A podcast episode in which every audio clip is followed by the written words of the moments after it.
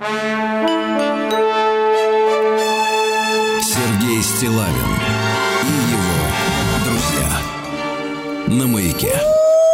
Se c'è qualcuno che ha voglia di ballare, si faccia avanti, si faccia avanti. Se c'è qualcuno che ha voglia di cambiare, si faccia avanti, si faccia avanti. I funzionari dello Stato italiano si fanno prendere spesso la mano, iniziano bene, finiscono male. Capita spesso che li trovi a rubare e fanno cose che stanno bene solo loro, a usufruire di vantaggi esagerati, così abbandonano ogni tipo di decoro e si comportano come degli impuniti. Questa è la cumbia, la cumbia di chi cambia, la cumbia di chi cambia. Io non sono mai stato un qualunquista, quelli che dicono che sono tutti uguali. Quella non è la mia maniera di pensare, però lo ammetto, certe volte l'ho pensato. I funzionari dello Stato italiano sembrano spesso personaggi da vetrina, sotto la luce sono belli ed invitanti. Quando li scarti poi ti accorgi che erano finti. Questa è la cumbia, la cumbia di chi cambia, la cumbia di chi cambia. Questa è la cumbia, la cumbia di chi cambia, la cumbia di chi cambia. Si dice sempre che ogni popolo assomiglia, in tutti i sensi alla sua classe dirigente, ma è solo un modo per generalizzare, per scaricare la responsabilità. Perché la storia invece è piena del contrario, di gente brava che ha ispirato altra gente. Ed è proprio quando tutti pensano una cosa, che trova spazio una versione differente. Questa è la cumbia, la cumbia di chi cambia, la cumbia di chi cambia. Questa è la cumbia, la cumbia di chi cambia, la cumbia di chi cambia. Io non ci credo che tutti gli italiani sotterrerebbero l'amianto nei campi, infangherebbero il nome degli avversari, al solo scopo di non averli lì davanti. E comprerebbero la partita agli arbitri, o in quanto arbitri si farebbero comprare, racconterebbero bugie su una disgrazia, e l'occasione che fa l'uomo criminale. Questa è la cumbia, la cumbia di chi cambia, la cumbia di chi cambia. Questa è la cumbia, la cumbia di chi cambia, la cumbia di chi cambia. Io mi inchino ai valori della resistenza, ogni paese ha la sua rivoluzione, ma tra i valori che si stanno affievolendo, quello più urgente è quello dell'innovazione. L'Italia è un punto esclamativo che si allunga dal centro Europa fino all'Africa del Nord. Siamo il paese che ha fondato un nuovo mondo, un grande ponte tra il futuro e da Marcor. Questa è la cumbia, la cumbia di chi cambia, la cumbia di chi cambia. Questa è la cumbia, la cumbia di chi cambia, la cumbia di chi cambia. Se c'è qualcuno che si gioca tutto quanto, si faccia avanti, si faccia avanti. Se c'è qualcuno che ha voglia di cambiare, si faccia avanti, si faccia avanti. Posso affermare che non sono un idealista e la politica mi scalda poco il cuore, ma a volte penso che staremmo tutti meglio se pretendessimo qualcosa di migliore. Stiamo diventando un popolo di anaffettivi, stiamo diventando un popolo di compulsivi, stiamo diventando, lo siamo sempre stati. Io mi domando forse ci siamo rassegnati, personalmente non lo sono gli elementi per poter credere che in tanti non lo sono. Ognuno fabbrica da solo i cambiamenti e non c'è lampo che non abbia dopo un tuono. Questa è la cumbia, la cumbia di chi cambia, la cumbia di chi cambia. Questa è la cumbia, la cumbia di chi cambia, la cumbia di chi, chi, chi, chi, chi cambia. Eh, questa è la cumbia, la cumbia di chi cambia, la cumbia di chi cambia. Eh, questa è la cumbia, la cumbia di chi cambia, la cumbia di chi cambia. Se c'è qualcuno che si gioca tutto quanto, si faccia avanti, si faccia avanti. Se c'è qualcuno che ha voglia di cambiare, si faccia avanti, si faccia avanti. Questa è la cumbia, la cumbia di chi cambia, la cumbia di chi cambia.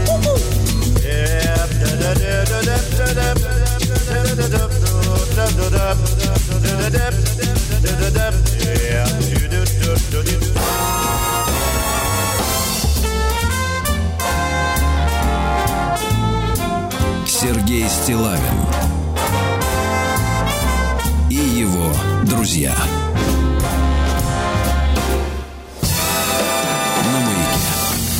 Дорогие товарищи, доброе утро, Владислав Александрович. Здравствуйте. Здравствуйте. Ну что же, ну что же, я вам скажу так. У нас сегодня есть поводы для того, чтобы вспомнить э, людей, которые вызывали э, э, тепло, э, так сказать, э, ну это, если пафосно говорить, там в сердцах, там Тепло в душах. вызывали когда? Э, вызывали, когда были живы. Вот тогда Ага, и вызывали. Во-первых, сегодня, друзья мои, ш- 60 лет исполнилось бы Володе Турчинскому. Вот, хотел о нем э, пару слов сказать. Мы мельком были знакомы, вот, и вы знаете, если субъективно, лично, мне вот Владислав Александрович, э, в принципе, так. вы знаете, много времени не надо, чтобы понять, понять кто, что, что кто за перед человек. Вами. Ага. Да, я помню, вот, например, знакомство с вами у меня произошло так, однажды. Так, так. И вы меня и сразу я... раскусили. Нет, дело в том, что я вас много слышал до этого. Хорошо. Вот мне о вас рассказывали, и вот, вот Витус, такой Витус. У меня, честно говоря, вот эти рассказы рисовали картинки-то безрадостные.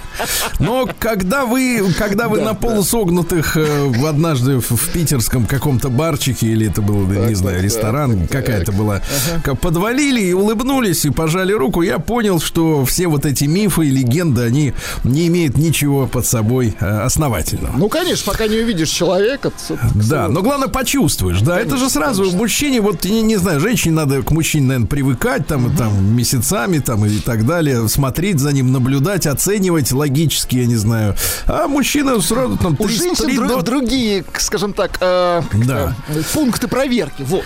Да, ну, другие. ну три десятых секунды, по-моему, нужно человеческому ну, да. мозгу, чтобы понять все о человеке, о другом. Вот. И вы знаете, мы, я мельком был знаком с Володей Турчинским, ну там по каким-то uh-huh. телевизионным проектам мы встречались, еще Гена был жив. Вот. И потом Гена не стало, и Володя же ушел э, там через полтора года после вот uh-huh. Геннадия Николаевича. Я помню, мы как-то на одной тоже, на одном мероприятии, я вообще их не люблю, они, они бессмысленны все вот эти вот сборища, они э, только время отнимают, там никаких вопросов, в принципе, не, не решается. И хотя говорят, что надо ходить, общаться, и что там, так сказать, с кем надо совещаться. И вы знаете, я все, вот Володю запомнил как человека, у которого не было, ну вот ни, ни, ни вот ни грамма налета какого-то пафоса, высокомерия.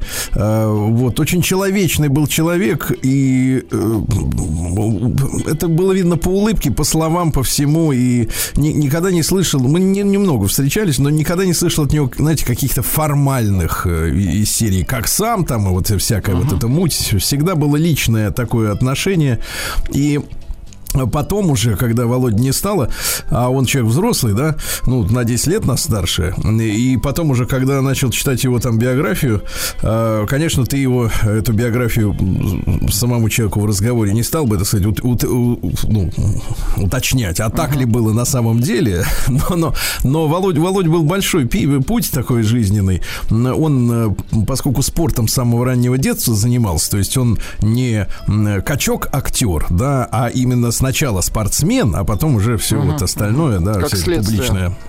Да, публичная работа. Я так понимаю, что и вопросы э, приходилось в конце 80-х решать. Там он работал на мясокомбинате э, в системе безопасности. Ага. Потом а, был телохранителем. Говорят, даже Диму Маликова охранял. Неплохо. Угу. Ну, пока Дима был маленьким, и надо было пока, его охранять. Нет, пока Дима был Маликов. Вот так вот. Да, пока Маликов был Дима, а потом Дмитрий, а конечно, потом уже, уже да, солидный человек, рекламирует стали, товары да. доставка почтой. Вот. Э, ну и что? И говорят, что однажды на одной из разборок, это опять же тоже, как бы, ну, знаешь, у журналюк хватает совести, спрашиваю, уточнять из дуропедии факты. А скажите, просто, а вот так вот было, как о вас пишут? Так в разговоре-то в житии, знаешь, что приехал на мероприятие, Володя, а вот там написали, ну, это, правда. Это грубо, это, это бестактно, Это конечно. идиотство, да, это не имеет никакого... Конечно. Но, тем не менее, а, целые легенды о Володе ходили из серии того, что на одной из разборок так. Даже иностранцы знали это слово разборка без перевода. Так. Вот, и всадили в него несколько пуль в ногу. И причем, э, Кошмар. значит, хотели ампутировать уже, потому что, типа, большие повреждения. Угу. И раз и такая легенда, что, мол, он типа сбежал из больницы, угу. пошел в, спа, в, в качалку, так. начал там разни, разминать ногу, и оттуда вылезли все пули. Фантастика, конечно, да, звучит. Ну, то есть, да. это вот из серии, как вот боевики, где люди сами себя зашивают, да, да, там да. они там эти копья себя достают, там, я не знаю, лук, стрелы. Ну, это уровень Джеки Чана, мы понимаем, да. Ну, минимум. Да. Вот, и при всем при этом Володя был, вот он, он был лишен, несмотря на то, что он э, обаятельный очень человек. У него, вот, знаешь, вот глаз, взгляд всегда был такой юный, у него блестели глаза. Ага. Вот видно было, что человеку в кайф жить.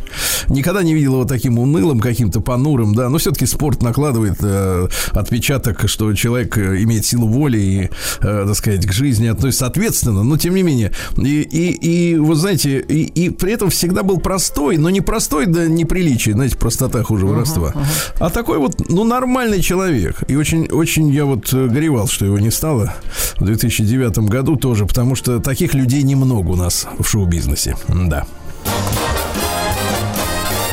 Сергей Стилавин и его друзья. А во-вторых, Владислав Александрович, вы, конечно, меня извините, так. но не могу не сказать о том, что 55 лет исполнилось бы, ну, так вот, так совпало. Так. Мы на это повлиять не можем, так угу. случилось. Сегодня исполнилось бы Роме Трахтенбергу.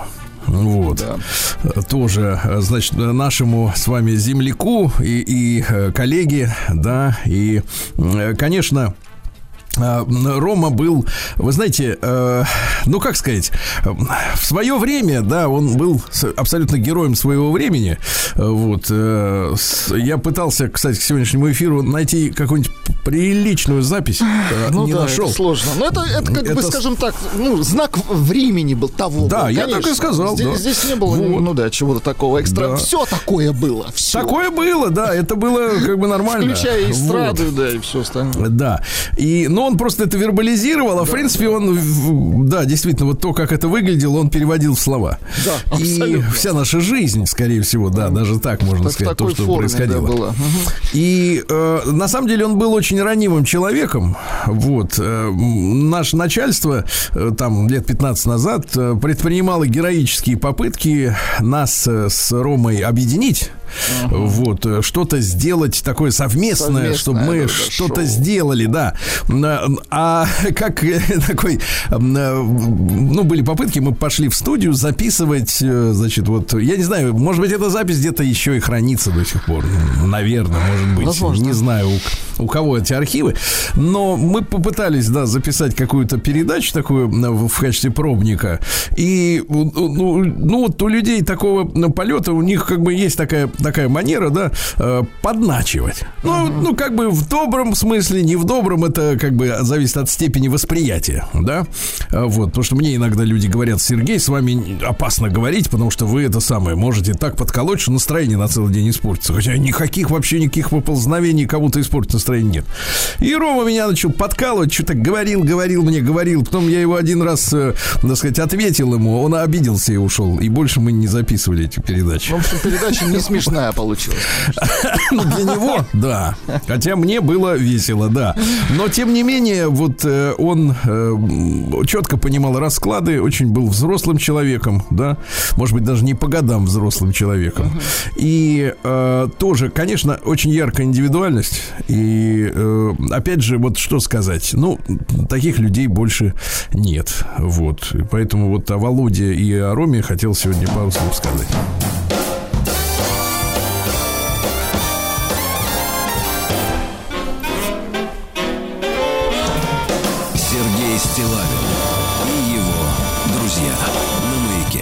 И поскольку у нас сегодня такой утренний вечер воспоминаний, Владислав Да, так вышло уж. Уместно, уместно будет сказать следующее. Дело в том, что, э, конечно, процессы, да, вы понимаете, процессы, которые происходят э, в обществе, в искусстве, э, в политике, они, ну, в политике, может быть, более отчетливо видны прямо здесь и сейчас, особенно расплодившимся политологам, которые очень активно комментируют то, что происходит, но обычно не могут никак спрогнозировать то, что произойдет завтра. Да. А вот то, что происходит происходило там, условно говоря, на, на отдалении лет так 30, ну и дальше. Угу. Становится очевидным уже всем, да, и вот тут э, для моей маленькой словесной, как говорится, извините, репризы, как раз э, вчера э, были опубликованы, была опубликована фотосессия, я ее скопировал, разместил у себя в телеграм-канале Стилавин Today, когда, э, значит, западные журналисты, ну там э, издатели журналов, собрали вместе, э, ну не всех, их было побольше немножко, да, но тем не менее собрали вместе 20 вспомнить супермодели 90-х годов, вот сейчас. Ага, ага.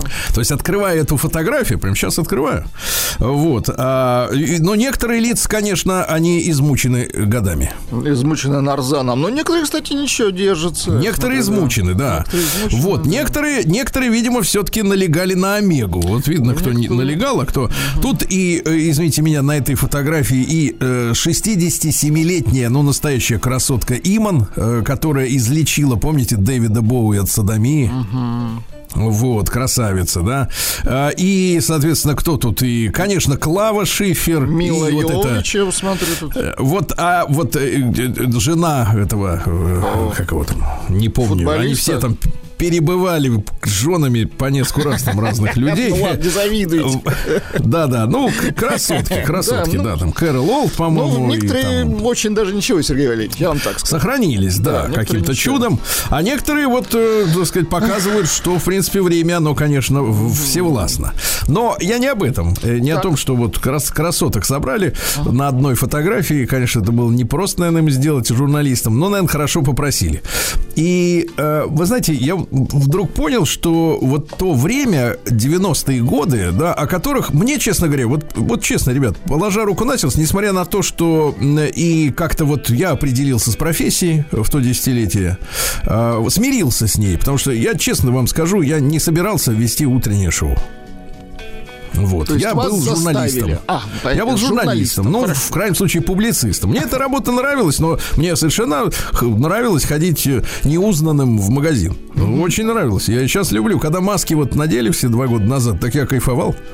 Ходишь себе такой, и никто тебе не, не оборачивается, да, и пальцем не тычет. Вот, очень хорошо. Вот. А вы знаете, э, о 90-х мало чего могу вспомнить хорошего, несмотря на то, что на них пришлась моя такая вот ну, развитая юность есть. Но вот модели, я тут пришел к выводу, Владислав Александрович, может быть, вы со мной не согласитесь, так. они ведь в 90-е годы вот эти супермодели, ага. да, которые превратились э, в настоящих звезд, они ведь заменили собой э, поп и рок музыкантов звезд.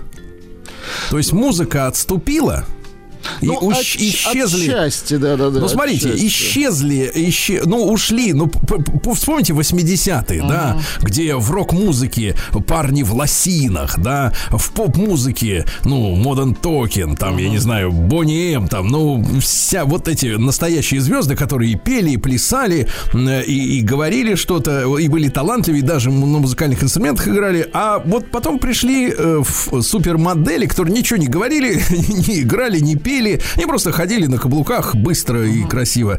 Вот. И самое главное, знаете, вот потом же эту историю раскритиковали, да, в шоу-бизнес вообще в моду начали внедрять страшил. Ну вот полезли все ну, эти да, плюс вот сайз и просто страшные люди. Ну, объективно страшные, ну, понимаете, да?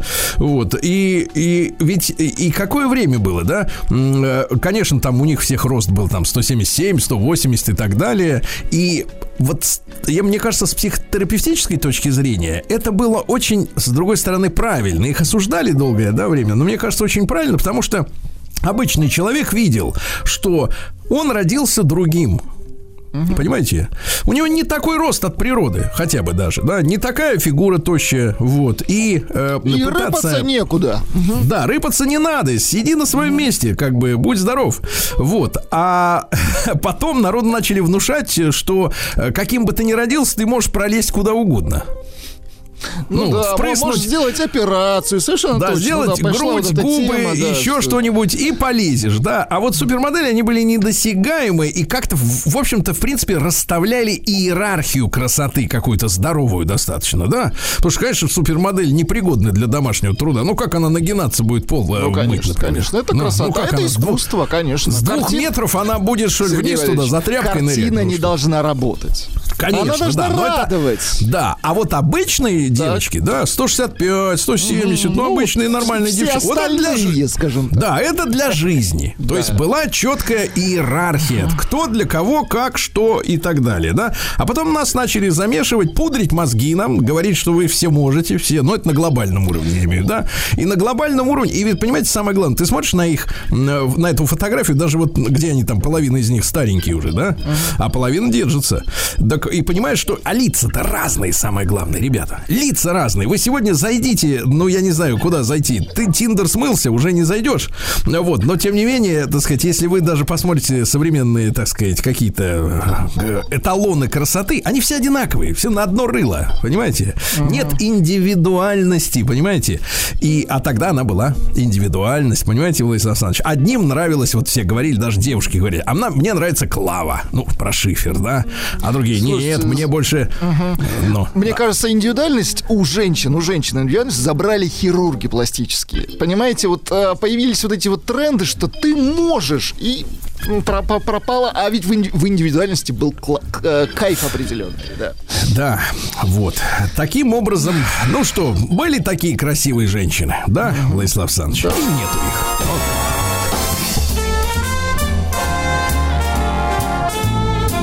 Сергей Стилавин друзья.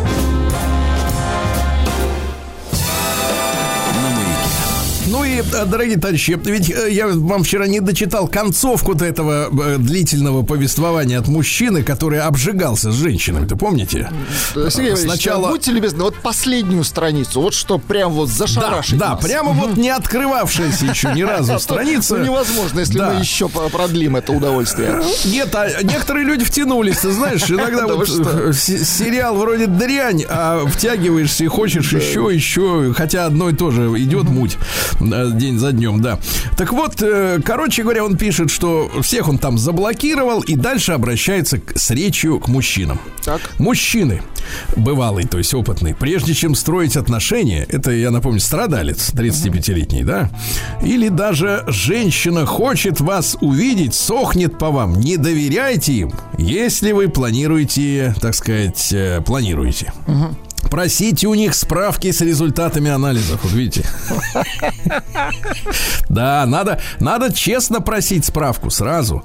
Учитывая, что средний пробег у каждой второй, ну это огульное утверждение, конечно, да, не, некрасиво, от нескольких десятков, так сказать. И они не слишком, вот он обжегся, следят за своим здоровьем. Вот, э, я, как они, говорит, мне говорили, я не допускаю всех подряд к своему сердцу. Вот. А к телу?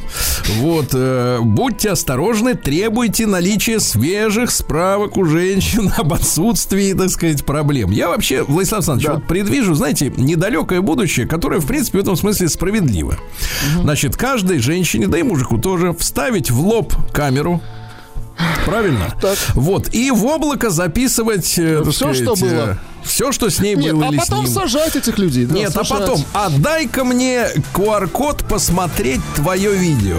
И смотришь, что с ней было.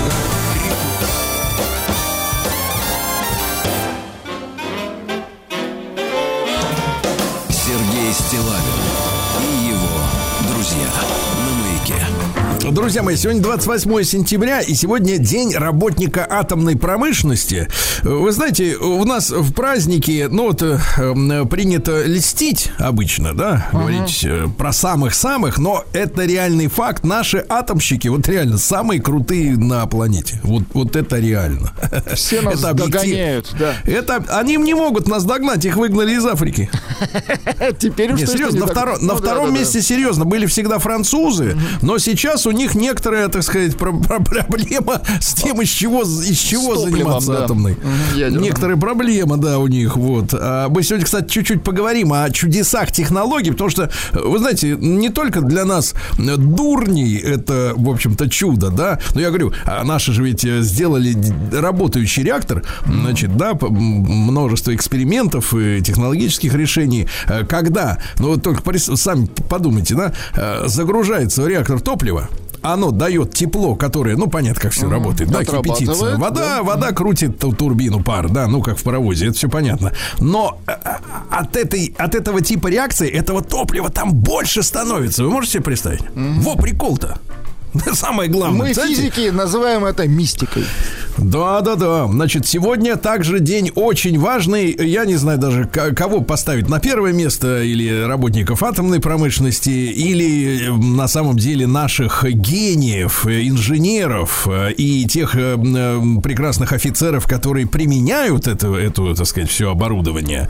Это все большая общая дружная команда. Сегодня день радиоэлектронной разведки ВМФ. Это очень да? важная, да, структура. Это очень важная история радиоэлектронная разведка. Да. Ты сидишь тут, а видишь, что у них там. Видишь, вот, видите как, да. Кстати, слышал тут экспертов. Я, я понимаю, что мы сейчас э, обязаны соблюдать меры секретности, да и что такие, как мы с вами знаем, да. Угу. Но, оказывается, у нас есть технологии. Я тут слышал, так сказать, э, лекцию.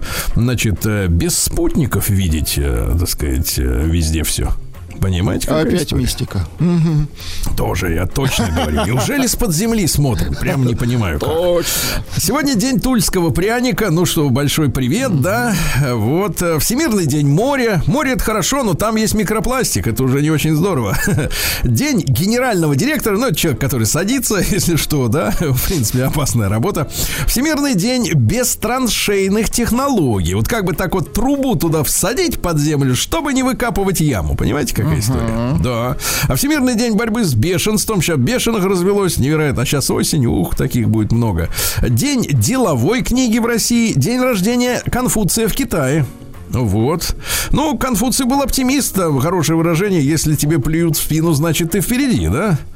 Вот. День рождения Ломбарда. Ломбарда. День добрососедства. Международный день всеобщего доступа к информации. Ну, извините, это утопизм. Э, утопия, да. Ну, как-то всеобщее. А Нет, как же информация разведка? бывает разная, конечно. Для вас и для да, нас. Да. да. Вы там картины день... смотрите, а. Да, вот смотрите, циничнейший праздник сегодня, памятный день. А, день свободы от голода. Понимаете? Тут ведь, видимо, видимо, что предлагается? Э, ну, свобода когда наступает? Когда наелся? Нет, да? когда ты сытый, то есть день сытого переводим на русский язык. Да. Но не написали свобода. день сытого, а свобода от голода. То есть призывают голодать ага. и не париться. Международный день поке. Это вот к нам пришли все возможные кухни, да, в России все, все что угодно у нас можно съесть. Mm. Никуда не надо ехать. Это гавайская история. Вы видели, особенно женщины нравится, потому что там у них и сырой осьминог, ту тунец, овощи, авокадо, э, соус, они там все замешивают, сидят, едят, удовольствие получают, да? Хорошо. Вот. А сегодня день рассматривания мелочей. Э, дальше э, Всемирный день пряной пищевой пасты Мармайт. Это у них у англосаксов, это в Великобритании, в Австралии, в Новой Зеландии, значит, соленая такая паста с вкусом номер пять. Называется умами. умами. Этот вкус, так. ну, то есть есть острое, соленое, сладкое, горькое, а это пятый, понимаете, вариант. И он типа, типа усиливает э, вкус э, чего угодно. Mm-hmm. Ну, то есть типа усилитель. Любой бодяги, а, понятно. Да, сегодня ваши праздники, Владислав Александрович. Во-первых, день пивопития, но это на легкий вечер, mm-hmm. и потом фестиваль саке начинается уже. Хороший и сегодня Никита Гусятник, он же репорез, режут репу, mm-hmm. да? А что говорят? Э, гуси летят, зимушку на хвосте тащат, снег несут, товарищи. Вот так. Сергей Стилавин и его друзья. Ну что, про Конфуция немножко, да? Вот, пожалуйста, мудрый не знает волнений. Человечный не знает забот, смелый не знает страха. Хорошо. Понимаете, да? Вот. Ну, а те, кто не любит, они говорят, э, семья это тяжелый труд, правильно? Продолжают трудиться. Да-да-да, и над собой себя ломают через колено. А в 1573-м, сегодня такой юбилейный, получается, денек, сколько что, 450 лет, как исполняется, исполнилось бы сегодня Микеланджело де Караваджо. Это итальянский живописец, любимый живописец нашего доктора. Анатолия, совершенно точно. Да, потому что он был таким э, этим э, каким там сыном-то. Грустным он был. Да, ушел из дома, убивал, э, вот, и, и очень хотел вернуться к отцу, понимаете, да? А доктору такие нравятся, которые вот и картины пишут, и Он сам хочет людей. вернуться. Он сам хочет вернуться, но не может. Вернется, понимаете, да? Кстати, при невыясненных обстоятельствах Караваджи не стало, но он все время в драке ввязывался, вы понимаете. Но он да? был затек, да. В этот день, в 1773, то есть, получается, как бы, так, если говорить откровенно, на 200 лет позже уже у нас э, беглый донской казак Емельян Иванович Пугачев э, установил связь с яицкими казаками. Яик это река такая. Да, объявил себя Петром Третьим. Вот. И начал собирать отряд, говорят, что, мол, Екатерина меня от власти отстранила, а я хочу обратно на трон. Люди поверили, понимаете, да?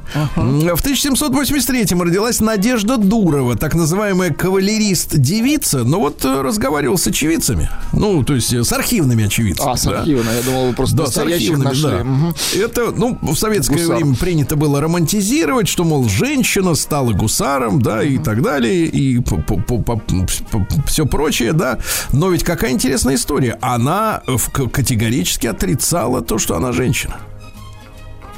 То есть она, например, говорила даже, что вот, например, у нее же сын был, маленький мальчик. Она же побывала замужем сначала, потом, видно, как-то вот прониклась э, э, э, к этому делу э, неприятием. И отказывалась признавать, что рожала. То есть она говорила, да я ни- никого не рожала вам тут, ты что, я Ничего мужик. себе. Так и говорит, да, да, да, на полном серьезе. То есть какая, такая персона-то достаточно такая в Интересно. жанре нынешних, нынешних Да-да-да. вот этих м, веяний э, нездоровых западных. Да. М, Вот что же, в 1785-м 16-летний Наполеон Бонапарт окончил военное училище в этот день. Странно как-то, да, осень на дворе, они заканчивают. всё Э, Стал, ну, может быть, долго учился. 42-м был по успеваемости из 51 выпускника. Ну, вот Пушкин тоже был не на первых ролях. Слушайте, троечники самые опасные люди. Да, к ним надо вот прис- прис- представлять сотрудника уполномоченного сразу. Вот заканчивать троечник. надо представлять, да. Да, не, отличники, они сами с ума сойдут вот, э, от, от перфекционизма. А эти, да, вот эти будут копаться. В 1791-м Национальное собрание Франции предоставило евреям Франции все гражданские права. Понимаете? Это в каком году, извините, прослушал? В 1791 Ага, вот они ага. решили, да, этот вопрос, да. Но в 1793 в Канаде объявили, вот смотрите, какое хитрое, какое объявление, что все де- дети рабов, родившиеся после этого дня, станут свободными, смотри, свободными, Так, то есть дети. не рабами, дети. когда им исполнится 25.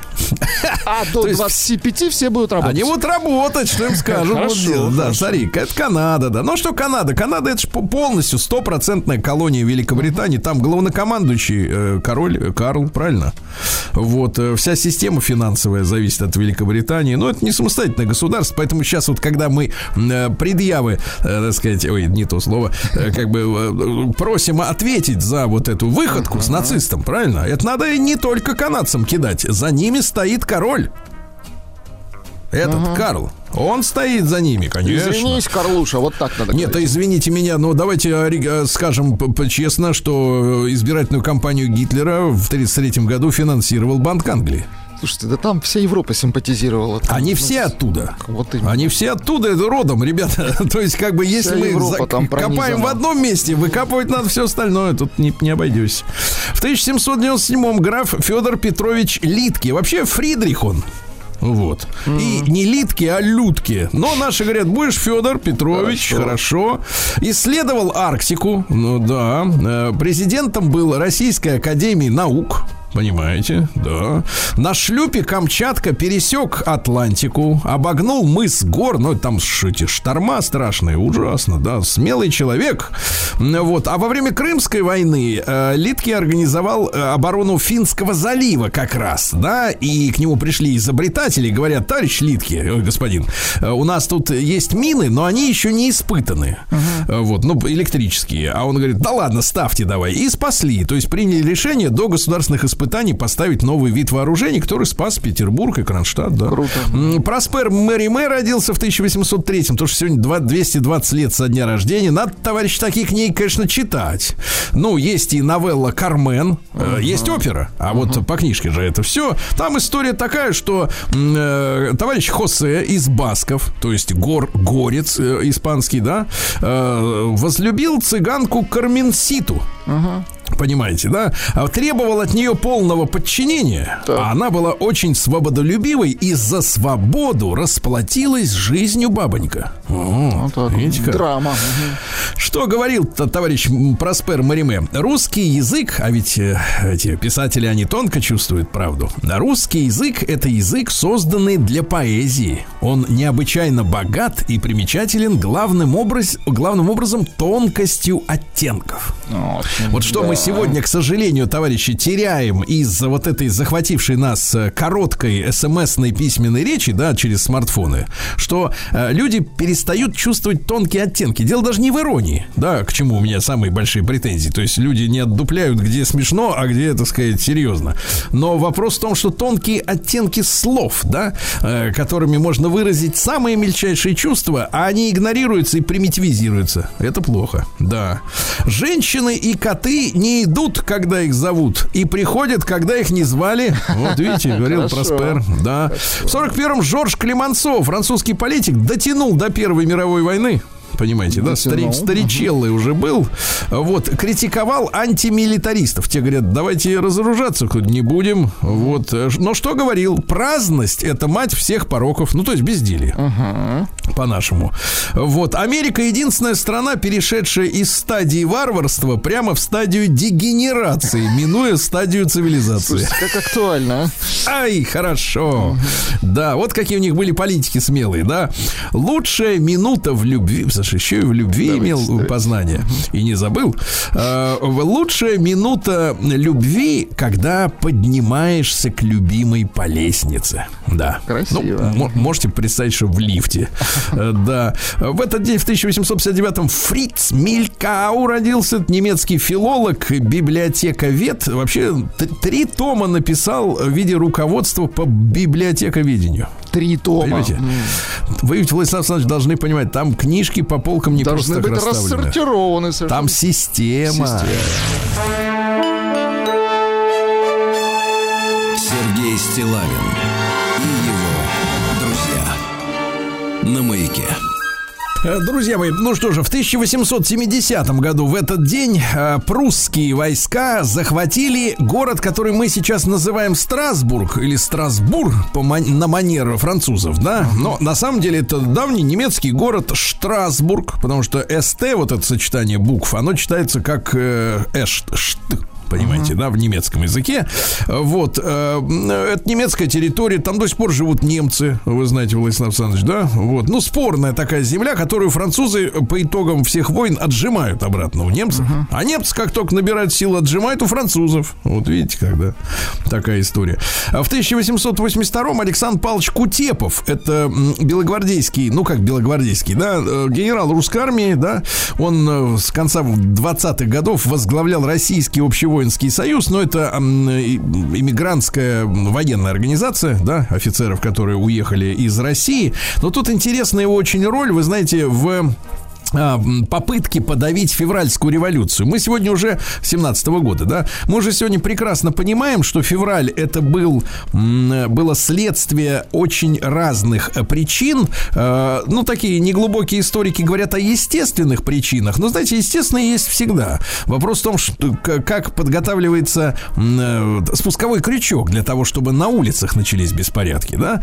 И все согласились уже сегодня с тем, я вот читал нескольких историков разного плана, что порядка трех-четырех заговоров существовало. То есть самых разных. И uh-huh. в Госдуме, и в императорской семье, и у генералов отдельно, да, и то, что на улице началась литься кровь и э, вышли э, призывники, ну вот говоря сегодняшним языком, там ведь э, революция произошла следующим образом. В Петербурге э, со, значит, собрали 160 тысяч призывников. Которые, естественно, не хотели ехать на фронт. И для них бунт э, был гарантией того, что их не, от, не отправят. Ну, понимаете? Что Причем, что самое Прекрасно. интересное, за два месяца до этого Николай II ставил вопрос перед военным руководством. Говорит, слушайте, а что-то у нас в городе многовато призывников их называли запасные полки, а, и, и поручил их отправить куда-нибудь, ну или в другие города, или на фронт наконец-то, что они тут сидят. А те говорят, не можем, некуда. Вот они дождались февраля, вышли на улицу, начали стрелять городовых, резать, колоть, ну и, в общем, грабить магазины. Да, и вот как раз э, товарищ Кутепов, он пытался э, навести порядок, э, он сформировал пулеметную роту, потому что самое эффективное оружие было тогда, да, они стали с этими пулеметами ходить по городу, причем некоторые некоторые офицеры э, предали э, и царя, и присягу, они отказались участвовать в этом мероприятии. И самое смешное, что это были достаточно холодные дни, ну, горькая, горький смех, да. Э, пулемету Максим, ну, представляете, да, с толстым таким стволом, там система охлаждения. Летом туда заливается вода, ну, чтобы не перегревался ствол. А зимой нужен глицерин, ну, в общем, какой-то, какая-то вот химическая история, которая, с одной стороны, охлаждает, с другой стороны, не превращается в лед, понимаете, на морозе. Он ходил по аптекам, ему не могли никак продать этот глицерин для охлаждения этих самых э, пулеметов. Фантастическая история. Кстати, да. идиотство. Потом он уже пошел в Белую армию, угу. и э, к нему э, уже в, там, в 18 году, кажется, прибежал э, Кирпичников. Это солдат, э, который формально э, заварил всю бучу. Он застрелил офицера, который э, угу. приходил в эти казармы к призывникам. И как только Кутепов узнал, что Кирпичников, который ему не понравились большевики, но который был героем февральской революции, прибежал к белым, он его лично повесил. Угу. Вот, говорит, собака собака, из-за тебя, говорит, вся эта муть началась, да. В 1900 году Борис Ефимович Ефимов, замечательный советский художник-карикатурист, у него такие замечательные империалисты, фашисты, прям такие носатые. Харизматичные. да. Угу. Очень так смотришь и ненавидеть начинаешь прямо всю эту заразу, да. В 1902 году Владимир Михайлович Месищев, наш замечательный авиаконструктор, родился он в семье купца второй гильдии, то есть оптовика. Вот. Потом придумал стратегический бомбардировщик, который в 1953 году совершил совершил первый полет, оттуда берет начало наши стр- стратеги, да, которые летят со смертоносными ракетами, которых очень боятся натовцы до сих пор. В 1903 году родился Лазарь Янковлевич Каплер, ну, для простоты стал Алексеем Каплером, наш кинодраматург, э, у которого был роман с дочерью Иосифа Виссарионовича, ну, а тому, соответственно, Лазарь, э, так сказать, Янкелич не очень пришелся по душе, поэтому, э, так сказать, разлучили, да, разлучили.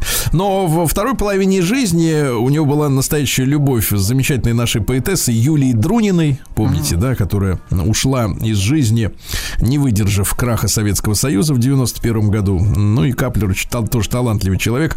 А впервые в 1904 году были использованы при следственных мероприятиях отпечатки пальцев пальцев. Вот. Хорошо.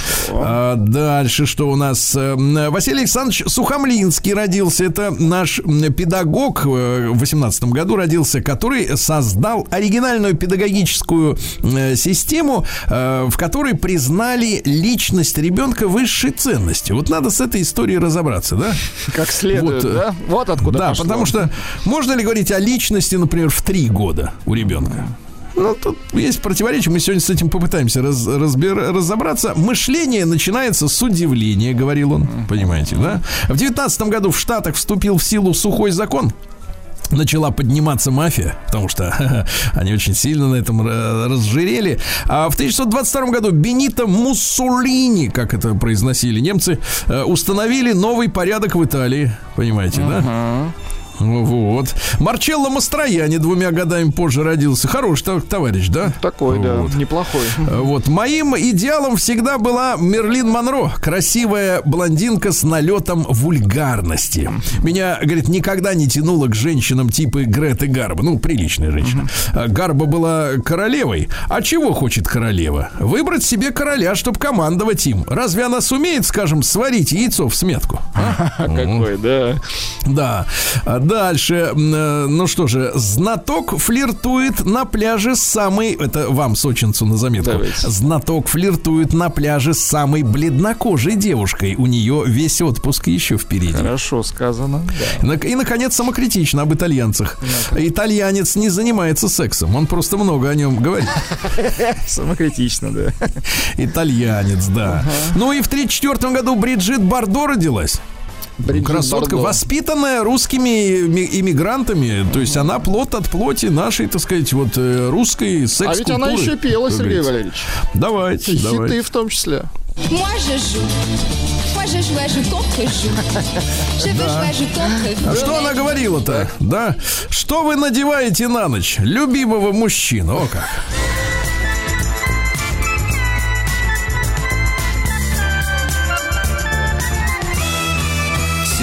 Стилавин и его друзья. Что же, дорогие товарищи, все теплее и теплее, правильно? Вот морозов мы в этом году, я так понимаю, не дождемся. Дождемся, Вот. дождемся. Чуть попозже просто. Да. А в городе Орске, как вот все-таки дождались? Сергей Валерьевич, влажность 60%, температура плюс 14. Подморозит скоро. Чтобы песней своей помогать вам в работе, дорогие мои. Минуточку, товарищи. Минуточку. Тут надо не Аккуратнее запутаться. надо. Тут важно не обидеть. Арчане, арчане, да, да, ух, вот именно, люди серьезные. С, с завтрашнего дня в Орске-то начнутся пробные топки батарей, товарищи. Вот так. А вы говорите. Вот, э, соседка стырила у пенсионерки кошелек, а в нем 12,5 тысяч. 41-летняя пришла к 86-летней бабуле, говорит, чё, чё, как, все нормально. Все потратила на себя, а вернули бабушке только 2 тысячи. Представляешь, грабеж. Кошелек, Да. кошелек. Ага. Устроили, слушайте, вот э, как, как элегантно люди пишут. э, на местной овощебазе неизвестные, э, значит, устроили драку со стрельбой. Приехали на 10 автомобилях, были слышны крики, ругань, стрельба.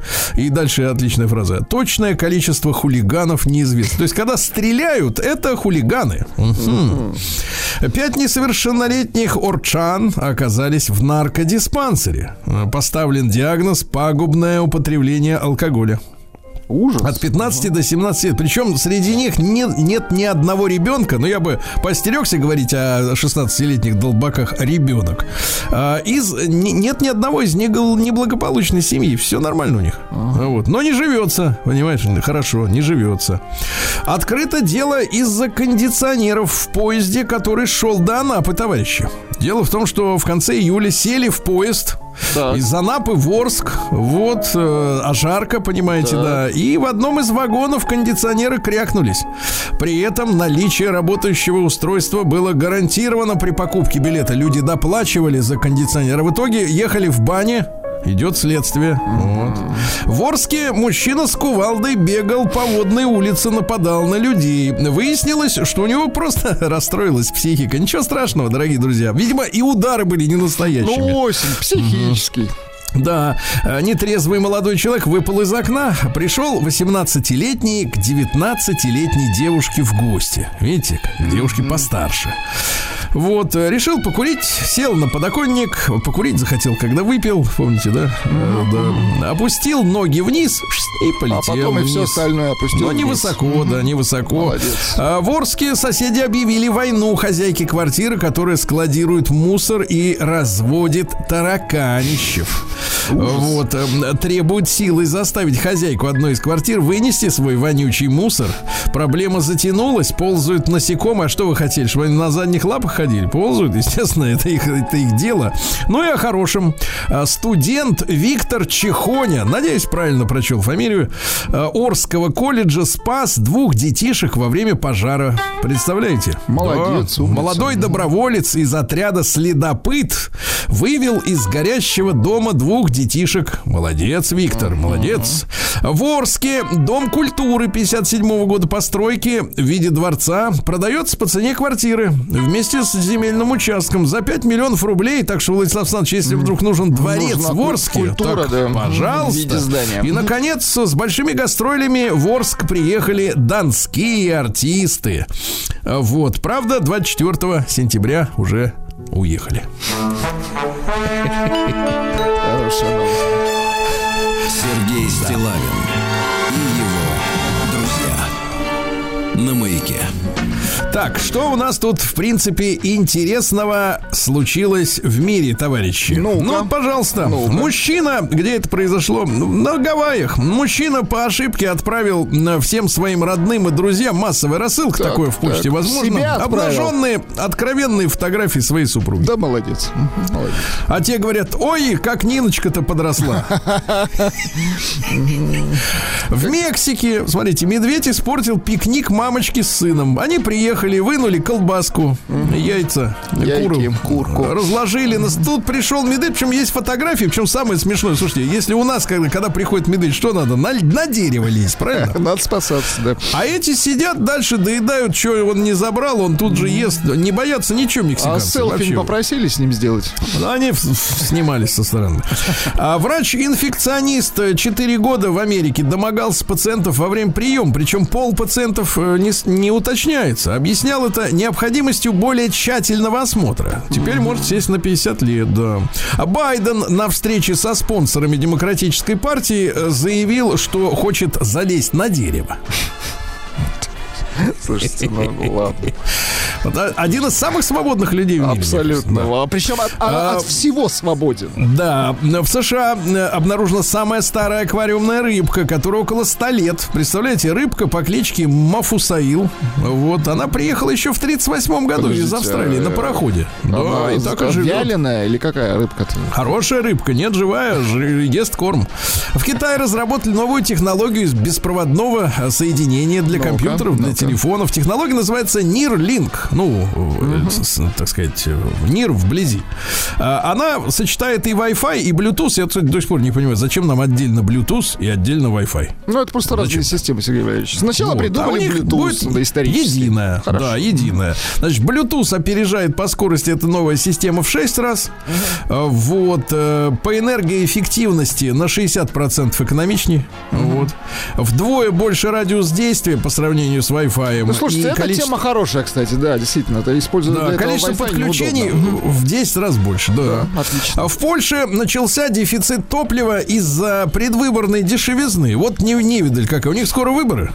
Они решили уронить топливо, чтобы понравиться людям. Ну, типа, смотрите, как дешево. Да, а в итоге, да, а в итоге возник дефицит, и люди недовольны. Да. В Америке бешеная выдра 41 раз укусила посетителя парка. Одного.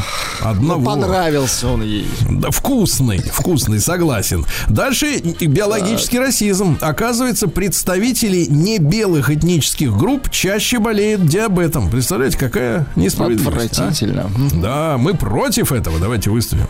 Вот, пользователи iPhone 15 Pro Max новейшего жалуются, что очень сильно греется во время зарядки. Так вы что-нибудь разогревайте на нем тогда, товарищи. Вы нет, вы им зимой пользуетесь. О, Да. А Болгария хочет передать Украине дефектные ракеты для э, установки С-300. Ну, знаете, я вам скажу так. Это лучше, чем ничего, правильно? ракета А куда уж, куда уж она полетит? Это- Что это с ней не там? наше Это дело. Не их проблем. Дальше, Владислав Александрович, вот ваши спортивные редакторы под, под руководством Ну-ка. Виктории, Так. они вам такого не расскажут, а это проблема. Шахматист Ганс Ниман а, опроверг э, факт использования во время победного матча по шахматам, соответственно, а, специальных шариков вибрирующих, которые засовывал в себя. И ему по Wi-Fi, значит, азбукой Морзе там изнутри его, значит, сообщали, как надо ходить. Понимаете, какая история? Слегка Точка тире. А, а он сидит, а у него там все А его, а вибрирует. его шарашит. Да класс. Ужас, какой крепкий человек спортсмен, да. А, Чихание при ярком свете, вот некоторые люди чихают на солнце, оказалось очень редким синдромом, то есть это исключительные люди, которые так чихают, да. А в США увидели политический умысел э, китайцев, которые решили вернуть панд из американского зоопарка. То есть китайцы считают недостойным и американцев иметь панд. Конечно. Да, не все, а вот у нас она живет и, и- и замечательно, да. Размножается.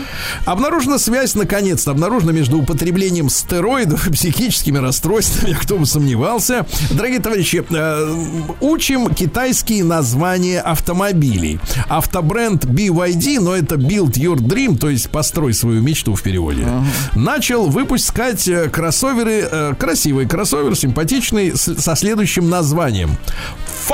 Фанкченг Бао Бао 5. Красивое название. Это вам не, понимаешь ли, не Гелендваген, да, да. Ученые создали э, черта для защиты джунглей Амазонки от черных лесорубов. Э, Черт снабжен искусственным интеллектом, его зовут Леш Леший, да. Ну, зовут Леша. В Еврос... Так, дальше. Канье Вест решил выпустить новый альбом без предупреждения. Нет, новый альбом без песен. Да. Ну и, наконец, что? Так. Это рекорды наркоторговли. Гражданин Мексики пытался провести в Соединенные Штаты 180 килограммов кокаина, который он засунул в огурцы. Слушайте, ну ладно. В огурцы. В огурцы хорошо. Да это вам не шарики на шахматном Да матче, прекратите. Хватит завидовать. Без шариков. Девочки, без шариков, давайте. Слушайте, страшная история. Певица Шер, которая подживает э, с, там, с, с этим, с, э, с любовником в 10 раз ее моложе, как Так. говорится, э, оказывается, наняла охранников, которые выкрали из отеля Ну-ка. ее, а, скажешь, сколько сыну лет непонятно сколько лет, 30 лет, что-то такое сыну, Сыну 30 который при, приехал в отель мириться со своей женой, в которой, с которой был в контрах. А мать говорит, нет, мириться ты с этой жабой не будешь. Стервой не будешь, правильно. И выкрали, представляешь, сыночку. Теперь, а, теперь, значит, соответственно, сидит э, постоянно целыми днями на тротуаре, э, курит наркотики э, и теряет сознание, а оказывается в больнице. Горе-то какое, да. Ужас. Ужас. Вот такая певица Шер, да. Бабуля. И Исенбаева прикрыла свой благотворительный фонд в России. Ну, конечно, зачем же помогать? Деньги заканчиваются, что ли? Нет, самой нужны там, на Тенерифе, да, ага.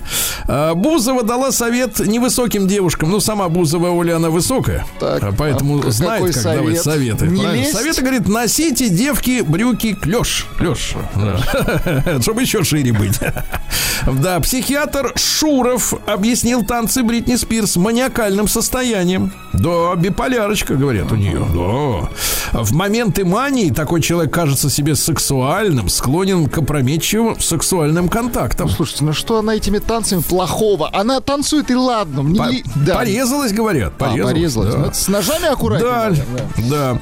А, Стилист Суббота перечислил с одной Б. э, Перечислил россиянкам не требующие укладки стрижки. Ну, встала и пошла. Стрижка Боб Каре и Пикси. Пикси. Вот. Попробуйте, кстати, Владислав Александрович. Стрижка Брюс Уиллис, да я знаю, я уже пробовал. Да, да. Мужчина пригласил женщину на свидание и попросил помочь с замороженными крысами. Он сказал Так. ей, а хочешь съездить со мной за 270 километров? Поесть Вот, в- крыс. В, в Портленд, да, чтобы привезти оттуда 300 кило замороженных крыс. Я тут, говорит, сов подкармливаю. И в Так. итоге вот они уже вместе 30 лет. Вы представляете, как бывает в какая жизни? душа в душу, Да. класс. В Австралии секс-работница и скортница променяла греховную жизнь на чтение Библии, проповеди в церкви и не жалеет об Ну, видите, этом после хорошо. 15 лет греха в Нет, секс-индустрии. после 15 товарищи. лет работы без отдыха. Нет, вот теперь греха. Да. Ну и, наконец, э, россиянкам назвали не выходящие из моды тренды в одежде. К сожалению, прозрачные вещи, которые так нравятся женщинам. чтобы там всё Сеточка, было. да. Не сеточка, а вот такая, знаешь, чулочная такая. вот Ага, вроде ага. надета, а вроде нет. Вот Гипюр. никогда, Никогда. никогда, из моды не выйдет девочка. Никогда. Потому что это искусство. Да. Новости капитализма. Гипюра. Так, что у нас получается дальше-то? Э, знаете что, я вот поменял местами новости. Сейчас будут А вы, обычные. я смотрю, лавкач. Конечно, это наше шоу. Вот, смотрите, оказывается, большинство российских подростков не любит свое жилье. Вы представляете? Жаль. 81% недоволен. Они бы хотели устроить там раскардаш. Вот. Э, 42% наших людей стали за последний год питаться чаще дома. То есть женщины вспоминают, что такое плита, Хорошо, холодильник. домашняя Это еда, очень хорошо. Замечательно, да.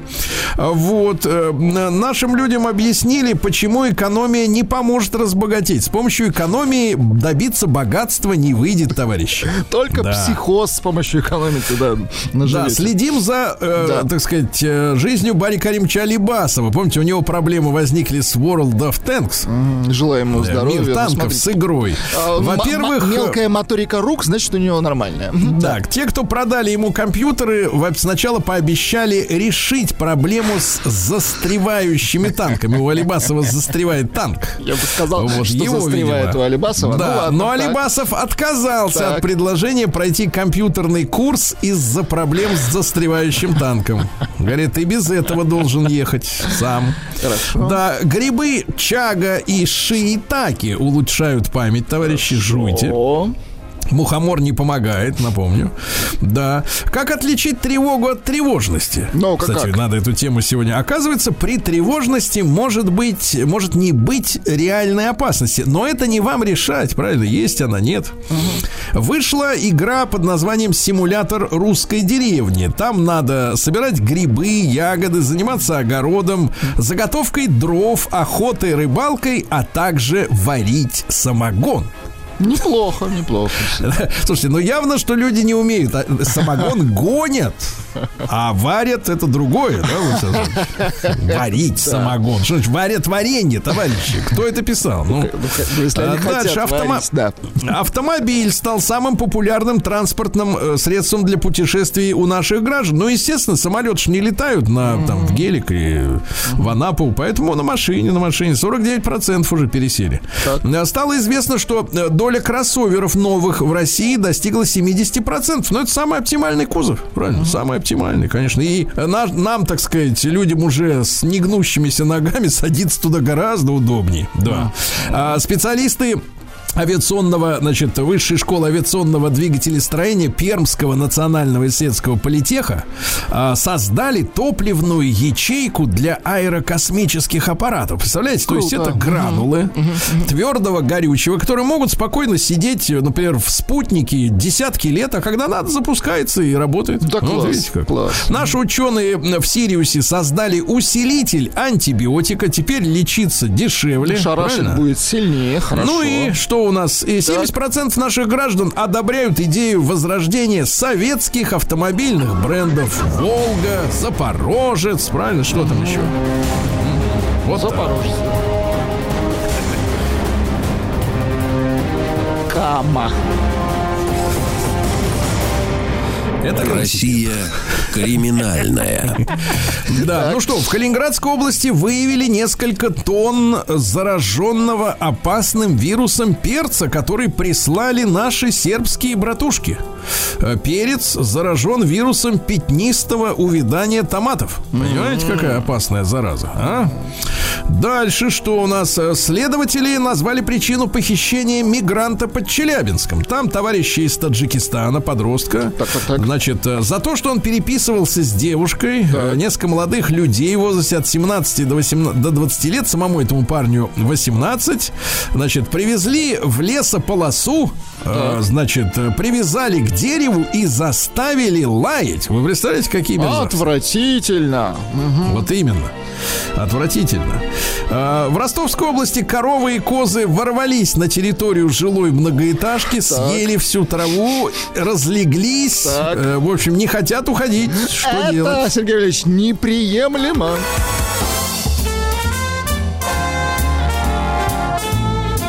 Сергей Стилавин друзья.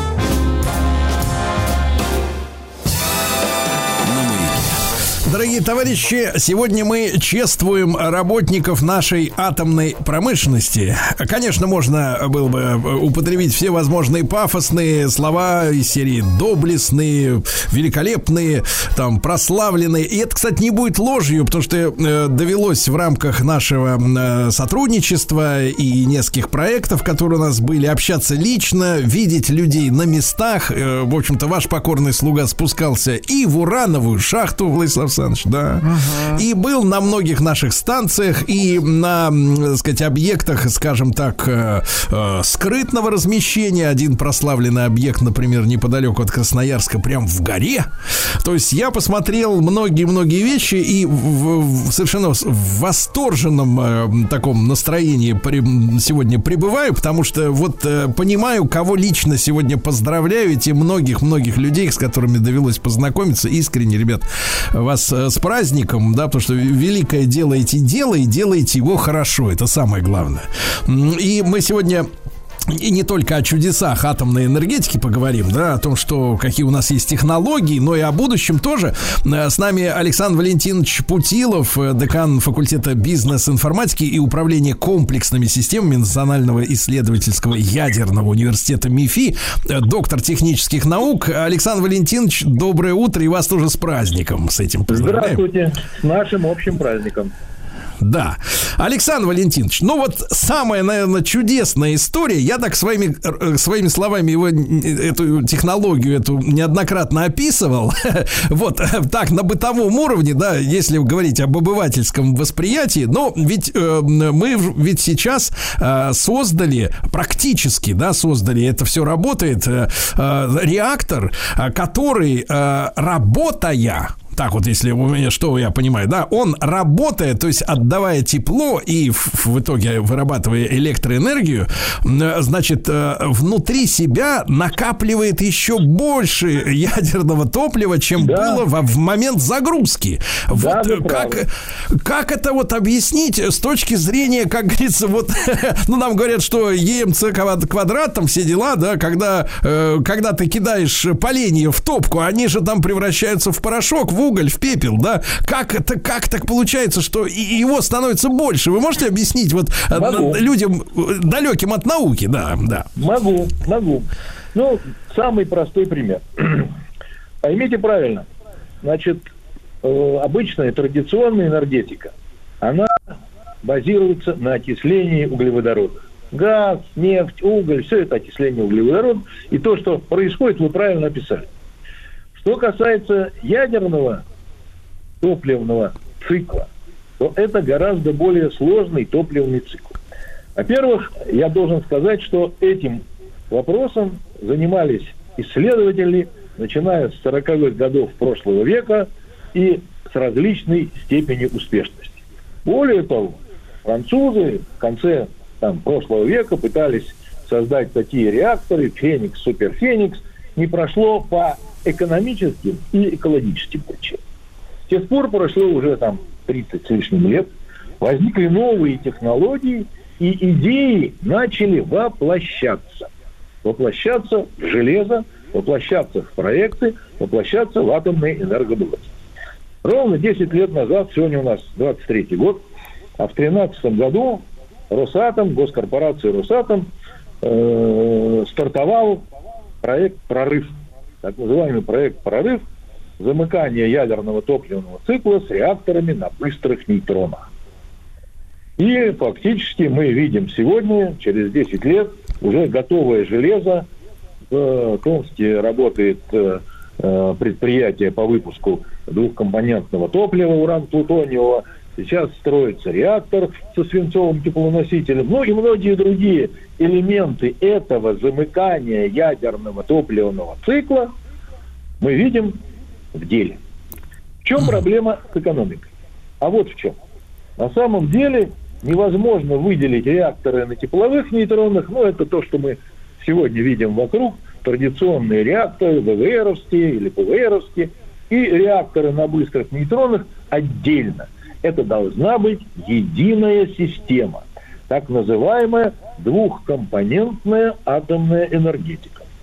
И президентом нашим, президентом нашей страны в 2020 году было в указе президента, подчеркиваю, сформулированы четыре приоритета развития атомной промышленности. Первый приоритет – это двухкомпонентная атомная энергетика. И фактически э, мы с помощью этих технологических приемов позволяем включить в энергетический оборот не только уран-5, то есть уран-235, на котором работают все упомянутые мной реакторы, которые во всем мире там 4,5 сотни штук. А этого урана-5 0,7% в природном уране. Мы можем включить 238 или 8 уран, так говорят, которого в 100 раз больше. То есть ядерные энергоресурсы увеличиваются не в 20%, не в два раза, а на два порядка, в 100 раз, на тысячи угу. лет вперед. И вот это сегодня отработано, и это сегодня является, ну, я бы так сказал, приоритетом номер один. Ага. Ну, сразу могу сказать, что есть еще несколько приоритетов в области атомной генерации. Мы сейчас поговорим не только об атомной генерации, но в области атомной генерации еще один приоритет – это атомные станции малой и средней мощности. Почему? Потому что если говорить о замыкании ядерного топливного цикла, то мы идем вглубь, так сказать, вдаль. А если говорить о станциях малой мощности, то мы идем вширь. То есть атомная генерация возможно там, где раньше она просто физически не была возможна, столько потребностей нет, невозможно там построить большие установки, а маленькие можно и нужно. Самый последний пример – это академик Ломоносов, наша плавучая атомная теплоэлектростанция в Пивете, которая уже года два, по-моему, а может, два с половиной, снабжает э, Северный морской путь не только электроэнергией, но и теплом. Угу.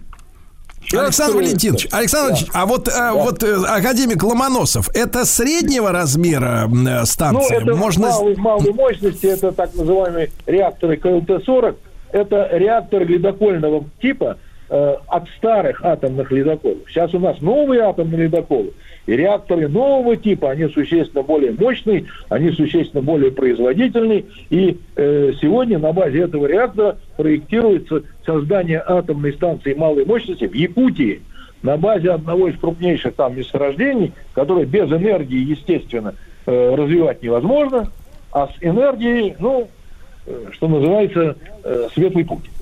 Поэтому а, вот Александр Валентинович, а вопрос да. такой. А вот Давайте. самые наши сегодняшние технологии э, какого, ну, физического размера э, могут достичь минимального? Ну, то есть самую маленькую полностью станцию, которая уже на выходе ну, на, сам, дает... на, самом, на самом деле, если вспомнить нашу славную историю, а вы начинали со славной истории, то у нас была создана транспортабельная атомная электростанция на базе трех тягачей.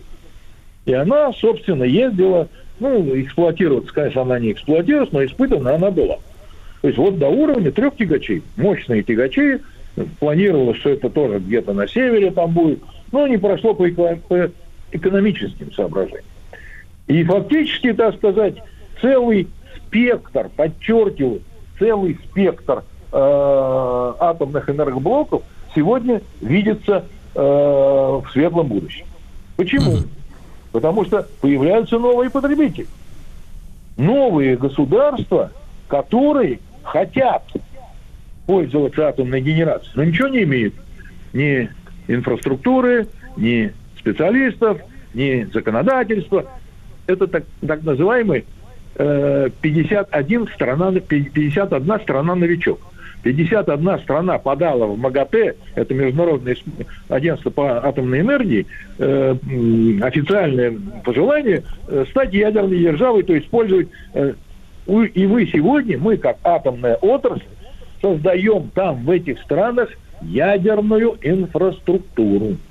У нас даже создано юридическое лицо, которое называется Росатом Сервис, и оно, это юридическое лицо, ну, по заказу этих стран, формирует там ядерную инфраструктуру, включая специалистов. Без специалистов ничего невозможно. Но ведь не только специалисты. Должно быть законодательство, ну и так далее, и так далее, и так далее. Да-да-да. Да. Александр такая Валентинович, а можно ли, можно ли говорить, что действительно вот, ну, сегодня праздник, сегодня день работника атомной промышленности, в праздник полагается говорить только хорошие слова, но если серьезно, ведь я так, настолько я понимаю, э, наши атомщики являются, ну, самыми компетентными в мире сегодня. Это как бы не пустые слова, правильно? Э, В Это каком состоянии находится точно. атомная энергетика вот, ну, наших конкурентов? Французы, американцы, англичане, вот как у них? Американцы не строили э, атомных электростанций уже 30 лет. Квалификация упала. Французы строили, строят и хотят строить. Но у французов, ну, я бы так сказал, специфическая э, такая колониальная технология, так сказать. Ну, не, не буду в политическую сторону, так сказать, э, смотреть. У нас есть э, новые тигры. Это Китай и Южная Корея. Фактически, так сказать, и они начинают развивать свои собственные технологии. Напомню, что Южная Корея выиграла тендер, и в Арабских Эмиратах построила атомную электростанцию, 4 энергоблока.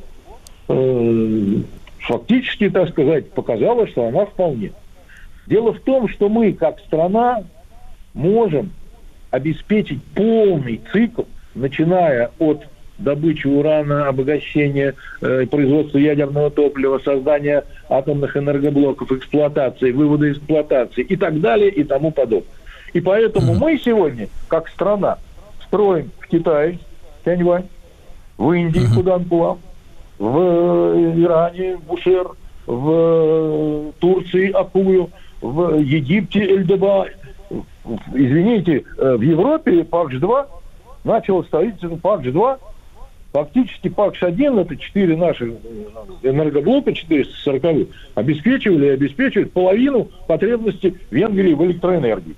А когда мы построим еще два, и вот сегодня это уже началось, э, Венгрия станет энергетическим хабом в Европе.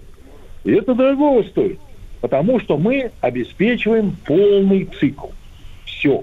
Ну, включая подготовку кадров, о которых мы, может быть, в конце тоже пару слов скажем. Да, Алекс- а, Александр Валентинович, а сегодня какой срок вот э, э, в программе заложен? Вот, например, вы сказали, 51 страна хочет стать тоже, ну, ядерной да. энергетической державой. 51 Вот если страна от момента вот э, такой вот средний срок, вот страна не имеет никаких компетенций, подает такую заявку, через сколько 10 лет, лет. у нее будет 10 лет. уже станция и э, 10 лет. специалисты? 10, 10 лет. лет. 10 лет. Фактически, так сказать, вот э, строительство хорошей станции идет, ну, 3-4, иногда 5 лет. Но перед этим нужно обеспечить всю инфраструктуру, которая позволит залить первый бетон, ну и дальше начинать строительство, монтаж и так далее и тому подобное. Примерно, примерно на это уходит 4-5 лет. Если Да, с самого начала. Сергей Стилавин На маяке. Дорогие товарищи, мы сегодня о нашей атомной промышленности в День работника этой замечательной нашей промышленности говорим. С нами Александр Валентинович Путилов, доктор технических наук. Эм, Александр Валентинович, ну вот я понимаю, почему э, наши э, атомные энергетики, да, э, ну, получили, например, э, так сказать, вот, э, ну, заказ и как бы вот занимаются, э, например, в Обнинске, да, производством радиофармпрепаратов. Это как бы история смежная. Я тоже там бывал э, с, с экскурсией, с, врач- с врачами общался, да, и там передовые технологии, да, когда э, вот этот изотоп маленький, да, доставляется прямо в опухоль, условно говоря, да, не повреждая там остальных э, здоровые Вы правы. ткани. Н- Невероятная история вся эта, да, под присмотром, э, так сказать, рентгеновских камер все это происходит. Я помню эту всю историю. Но, а почему вот наша атомная отрасль, например, занимается 3D-принтерами? То есть почему Я она получает... вам- я Да. сейчас вам объясню, потому что светлое будущее, о котором мы говорим, не ограничивается атомной генерацией. Это развитие хай-тека в целом. Ну, например, ветрогенерация. Те же самые киловатт-часы, но за счет ветроэнергетики. И сегодня атомная отрасль уже два ветропарка построила, а э, станции вот ветрогенерации э, фактически производятся на заводе «Атоммаш», где производятся атомные реакторы, парогенераторы и так далее, и так далее. Это новый бизнес, и они, есть специальное юридическое лицо «Нововин», и фактически это целый набор. Упомянутые вами 3D-принтеры и аддитивные технологии. Упомянутые вами ядерная медицина, диагностика, терапия, этот завод в Обнинске, который будет на самом деле самым крупным в Европе заводом по производству радиофармпрепаратов. Но кроме этого есть целый набор других технологий, например, квантовые технологии. Вот корпорация «Росатом» сегодня по поручению правительства занимается созданием квантовых вычислений, то есть квантовых компьютеров. Я не знаю, когда они появятся, через два года, через 22 года, но они появятся. А уже квантовые технологии сегодня работают. Это квантовые сенсоры, квантовая криптография, квантовые алгоритмы, которые еще работают на наших старых э, известных компьютерах, но решают совершенно новые задачи. И Александр это, Валентинович, а я вот, я вот вижу у вас, Александр Валентинович, вижу у вас да. очень талантливого популяризатора. Вы сразу схватываете мысль быстро, да, как э, да. ученый человек. Это замечательно, очень такая свежесть, яркость ума, да. Очень да. это ценю в собеседниках. Спасибо, Александр Валентинович, а вы можете объяснить вот э, квантовые технологии, ну, понятно, э, это связано с криптографией, это я примерно понимаю, даже шифровка такая специальная, зашифров... ну, закрытость передачи данных, да, чтобы никто никто не мог подслушать, подсмотреть, да, узнать, это понятно. А вот сенсоры квантовые, это в чем прикол вот их использования? Что ну, они дают? Так сказать, если вы, если вы начинаете э, использовать, допустим, сверхпроводники, то у вас эти сверхпроводники начинают чувствовать то, что не чувствует обычный сенсор.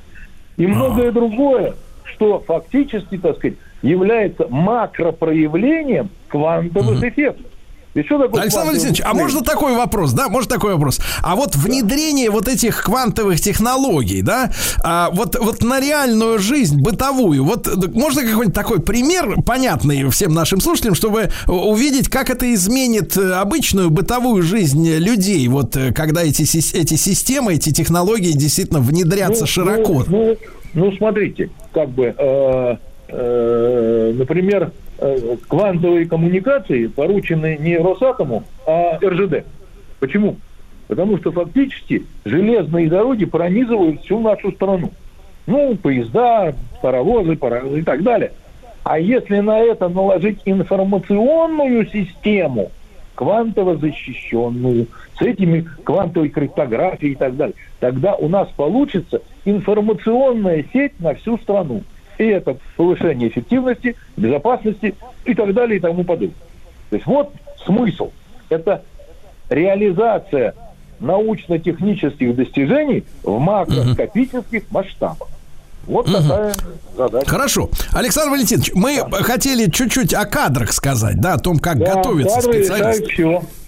Кадры решают все, и мы как университет, у нас же э, два десятка филиалов по всей стране, готовим кадры для тех предприятий, которые по всей стране в атомной отрасли производят то, о чем мы только что с вами говорили. Но сегодня в том же Обнинске упомянутом создается международный научно-образовательный центр мирового уровня. На, нашем, на базе нашего филиала ИАТ, у нас самый крупный филиал в городе Обнинске, но не только на этом, там есть еще две организации э, Росатомовские, город Обнинск становится городом образовательной международной э, кооперации, я бы так сказал. Для примера, вот э, мы как факультет два года назад начали принимать в магистратуру, магистратуру сотрудников Казатомпрома. Ну, Казатомпром в Республике Казахстан это аналог Росатом. Там в основном это добыча урана, производство топливных таблеток. Мы в этом году летом выпустили 40 выпускников 8 с красными дипломами. А набрали сотню новых. И через два года выпустим сотню новых. Почему? Потому что мы готовим тех людей, которые в Казахстане будут не только совершенствовать традиционные, ну, еще раз говорю, Казахстан ведущий по добыче урана и так далее, они сегодня хотят построить атомную электростанцию. Сейчас обсуждается, где, как, сколько, экономика, экология. Для этого нужны кадры, и мы готовим, мы даем им эти кадры. Мы ускоряем этот процесс благодаря тому, что мы квалификацию, накопленную нами, от, отлаженную нами, отработанную нами, передаем ну, в образовательном процессе и другим людям. Вот, собственно, как бы Александр это Валентинович, а подготовка почему, а, если коротко совсем, да, почему нам важно делиться этими наработками с другими странами? Ведь вроде как конкуренция между От- нами. от- дока- докладываю. Я всем своим студентам говорю, нету отечественного атомного рынка. Есть мировой атомный рынок и российский сегмент этого рынка. Мы сегодня в России строим атомных энергоблоков в три раза меньше в России, чем за рубежом. Чем за рубежом. На тот же самый пример Акую, он будет строиться по совершенно новой экономической схеме. Строй, владей, эксплуатируй. То есть, когда мы построим, мы будем эксплуатировать и давать эти самые киловатт-часы, продавать их, естественно, получать это гораздо более выгодно, но гораздо более ответственно. Да, да. Александр Валентинович, ну, огромное спасибо, очень рад нашему знакомству сегодня. Александр Валентинович Путилов, доктор технических наук. Ну и еще раз всех наших а, замечательных работников атомной промышленности, товарищи, ребята, всех, кого знаю лично, кого не знаю, с праздником. От всего сердца.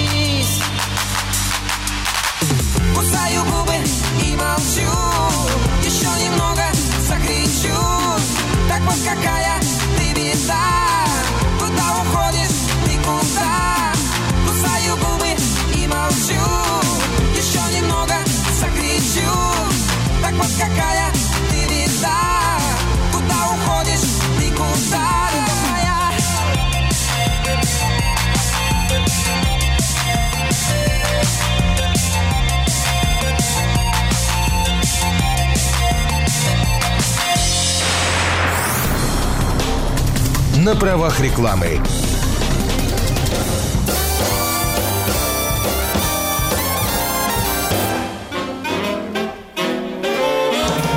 Сергей Стилавин и его друзья на маяке. Дорогие товарищи, доброе утро.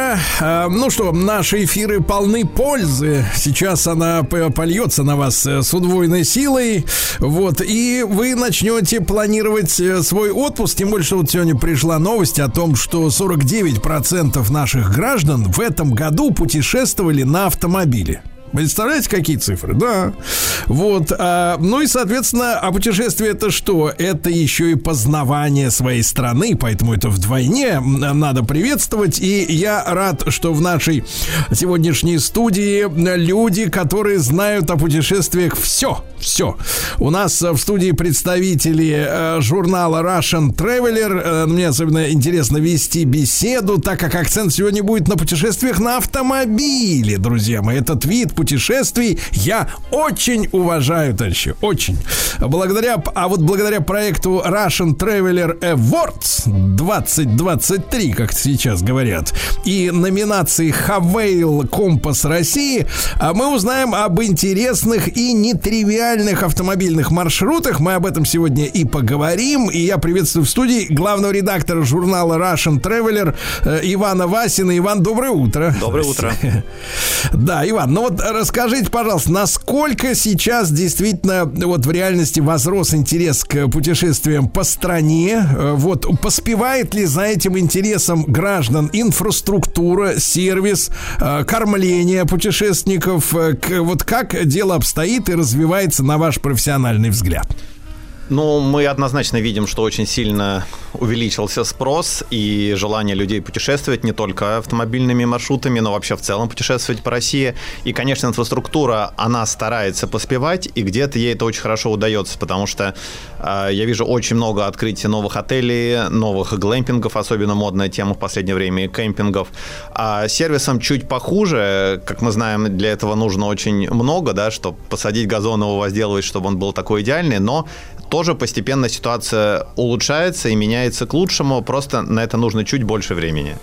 Ну вот э, так, на ваш взгляд, через сколько лет мы удовлетворим массовый вот спрос э, в том объеме, в котором он действительно и существует, и, наверное, бу- будет увеличиваться, да? Да, он тоже не стоит на месте, поэтому он будет увеличиваться, я уверен. Очень много есть информационных кампаний со всех сторон, и со стороны правительства, и со стороны каких-то местных региональных властей, туристских информационных центров. Мы тоже в этом самое деятельное участие принимаем. Э, Я думаю, что это всегда будет э, постепенно как э, идти вперед, э, что-то друг друга догонять. Э, Я думаю, что буквально еще несколько лет, потому что мы никогда не могли подумать, согласитесь, что настолько э, будет востребован отдых в России и путешествие по России, потому что все немножко смотрели другие стороны. А теперь есть и Теперь спрос... смотрят в правильную сторону. правильную правильно? сторону смотрят Да. и одновременно Ну. смотрят в нужные стороны, в том числе и ательеры, и рестораторы. Очень много городов, которые были абсолютно транзитными или ну, деловыми, то с- сейчас стали э, направлениями для путешествий, туристических путешествий. Э, Я сам тоже стараюсь максимально ездить по России и сам лично на собственном опыте вижу, насколько все быстро развивается и сколько новых интересных и креативных проектов запускается. Согласен с вами полностью, тоже люблю это дело. А В рамках, вот, товарищи, всероссийского онлайн-голосования Russian Traveler Awards, э, которое как раз вот в наши дни проходит, э, появилась отдельная номинация Havail Компас России. Э, Иван, что вот это за- такая особая номинация, чем она примечательна, как такое название появилось, надо сказать, запоминающееся название, да? Да, вместе с нашим партнером Хавейл мы э, решили придумать номинацию, которая будет посвящена исключительно и только автомобильным маршрутам, потому что а, ну, это еще давно развивается автомобильный туризм. Конечно же, и в советское время он был, но во время пандемии, согласитесь, ему новый импульс был придан, и сейчас э, семимильными шагами двигается вперед это. И эм, вместе с Хавел мы решили сделать так, чтобы э, люди сами, пользователи сами, голосующие, они могли присылать э, те направления и те маршруты, те программы автомобильных путешествий, которые им больше всего по душе, по которым они сами проехали, которые они знают не понаслышке. Что-то идет от нас, от редакции, активно ездящей, что-то идет от э, людей голосующих. И Хавейл, как э, один из ведущих однозначно автомобильных брендов сейчас на нашем рынке, он решил это дело поддержать, потому что тоже активно продвигает автомобильный туризм в России. Компас Россия, нам понравилось очень название. Это условное, разумеется, название можно было назвать и на все четыре стороны, в самом хорошем смысле а, этого выражения. Мы а, отправились по нескольким направлениям редакционно по территории России для того, чтобы потом изложить это и в журнале, и на нашем сайте, чтобы показать, так сказать, пример, и потом, чтобы все остальные могли уже свои э, собственные маршруты туда прилагать, отправлять, и через модерацию они будут проходить и уже появляться на нашем сайте и на голосовании. Иван, а вас сложилось впечатление, вот среди этих маршрутов протяженность в среднем какая? То есть люди любят ездить там на один день куда-то переход, да, либо там на полторы тысячи километров. Вот э, самый такой ходовой с точки зрения расстояния, какой у нас э, сейчас маршрут? Ну, если говорить про Москву, самый ходовой, это, конечно, все равно маршрут выходного дня, потому что здесь сходятся два таких хита и... э, Скажем, путешествие выходного дня и путешествие на уикенд очень популярны, и автомобильные путешествия популярны. Здесь они э, слились воедино, идут рука об руку, и поэтому очень популярны именно путешествия на выходные. Э, ну, это сколько километров в одну сторону, так в среднем? Учитывая, что это от Москвы, ну, может быть, километров там 300-400, это для того, чтобы успеть и там и походить, и посидеть в ресторане, и не сбиться с ног в то время, как они э, направление для себя открывают, и не слишком много времени проводить за рулем. Но, конечно, полно путешествий и на далекий, условно, юг, и на север, там, к Белому морю, куда мы ездили. Но самое популярное среди наших пользователей, среди вот всех моих друзей, скажем так, это путешествие именно выходного дня. Длинный уикенд, например, с пятницы по воскресенье. Мгм. Ну вот вы в редакции часто путешествуете, это заметно, находитесь в поиске интересных точек на карте России. И это, кстати, непростая задача найти вот новые, да, и, и при этом не, э, э, так сказать, не, не, не избитые, да, но интересные при этом места. Знаю, что вот в рамках проекта Схавейл ваша редакция э, не смогла остаться в стороне, тоже вы отправились, да, вот вы уже сегодня сказали, покорять на автомобилях самые удивительные места нашей страны. Вот расскажите, пожалуйста, а какие вы выбрали маршруты и где можно об этом прочесть, увидеть, э, и что интересного во время этих путешествий э, случилось? У нас редакционных было маршрута 4. Давайте я про два, наверное, самых моих любимых расскажу. Это север-юг. Север э, мы ездили к берегам Студенного моря, как по морю называли Белое море. Мы ездили э, на Терский берег э, Кольского полуострова Мурманской области из Москвы через Карелию, потому что Карелия больше всего известна как э, край озер, да, там действительно их десятки тысяч, но то, что Карелия, между прочим, в общем-то, это и берег Белого моря, меньше люди знают, там не так много выездов на Белое море, и там, правда, такие вот фьорды, такие э, узкие бухты карельские, они больше напоминают действительно тоже какие-то такие озера, и если бы не запах водорослей, да, и не вид этих самых водорослей, то можно было бы совершенно точно спутать из-за хвойных лесов, из-за гранитных таких валунов и бараньих лбов, как их называют, что это действительно просто какой-то озерный край, а это не край моря, грубо говоря. А вот Терский берег э, Кольского полуострова в Мурманской области, это уже открытое море с э, песками, с э, протяженными пляжами, в том числе песчаными и каменистыми. А, Совершенно замечательное место, очень туда агитирую всех ехать. И а, юг – это мое любимое место, это горная Ингушетия, вот тоже достаточно нетривиальное место, не так давно туда стали люди активнее ездить, потому что Дагестан всем известный, да, туда очень много путешественников направляется, и туров организуется фирмами. А, Есть Осетия, есть э, Чечня, есть много других направлений, но вот горная Ингушетия, Ингушетия как таковая, и горная Ингушетия, ее горный район, Джейравский район, все время как-то на полях оставался в стороне. И э, там совершенно красивейшая дорога с перевалами, с видами на заснеженные пики Кавказа и, главное, с башенными комплексами, средневековыми башенными комплексами, которые ингуши строили там. Это совершенно уникальный ландшафт, который вы не увидите больше нигде, даже в соседних республиках, потому что такая концентрация и культуры, и природы в одном месте, э, не просто культура, а именно этих э, башен. То есть башни можно увидеть и в Чечне, башни можно увидеть и в Дагестане, а родовые башни, а сторожевые башни, но именно башенные комплексы, где десятки стоят этих Мгм. сооружений, вы увидите только в Ингушетии. И на фоне вот этих ландшафтов природных совершенно фантастическое зрелище.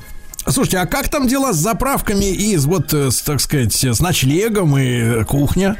Если мы говорим про Ингушетию, да, то ам, вот этот э, отрезок, по которому можно проехать на машине, он совсем небольшой. И э, он начинается, например, можно его начать в Владикавказе, где заправками все в порядке, закончить, например, э, в столице Ингушетии Магасе, где тоже заправками все в порядке. То есть заправившись, э, никаких канистр свой брать не потребуется, можно спокойно его проехать.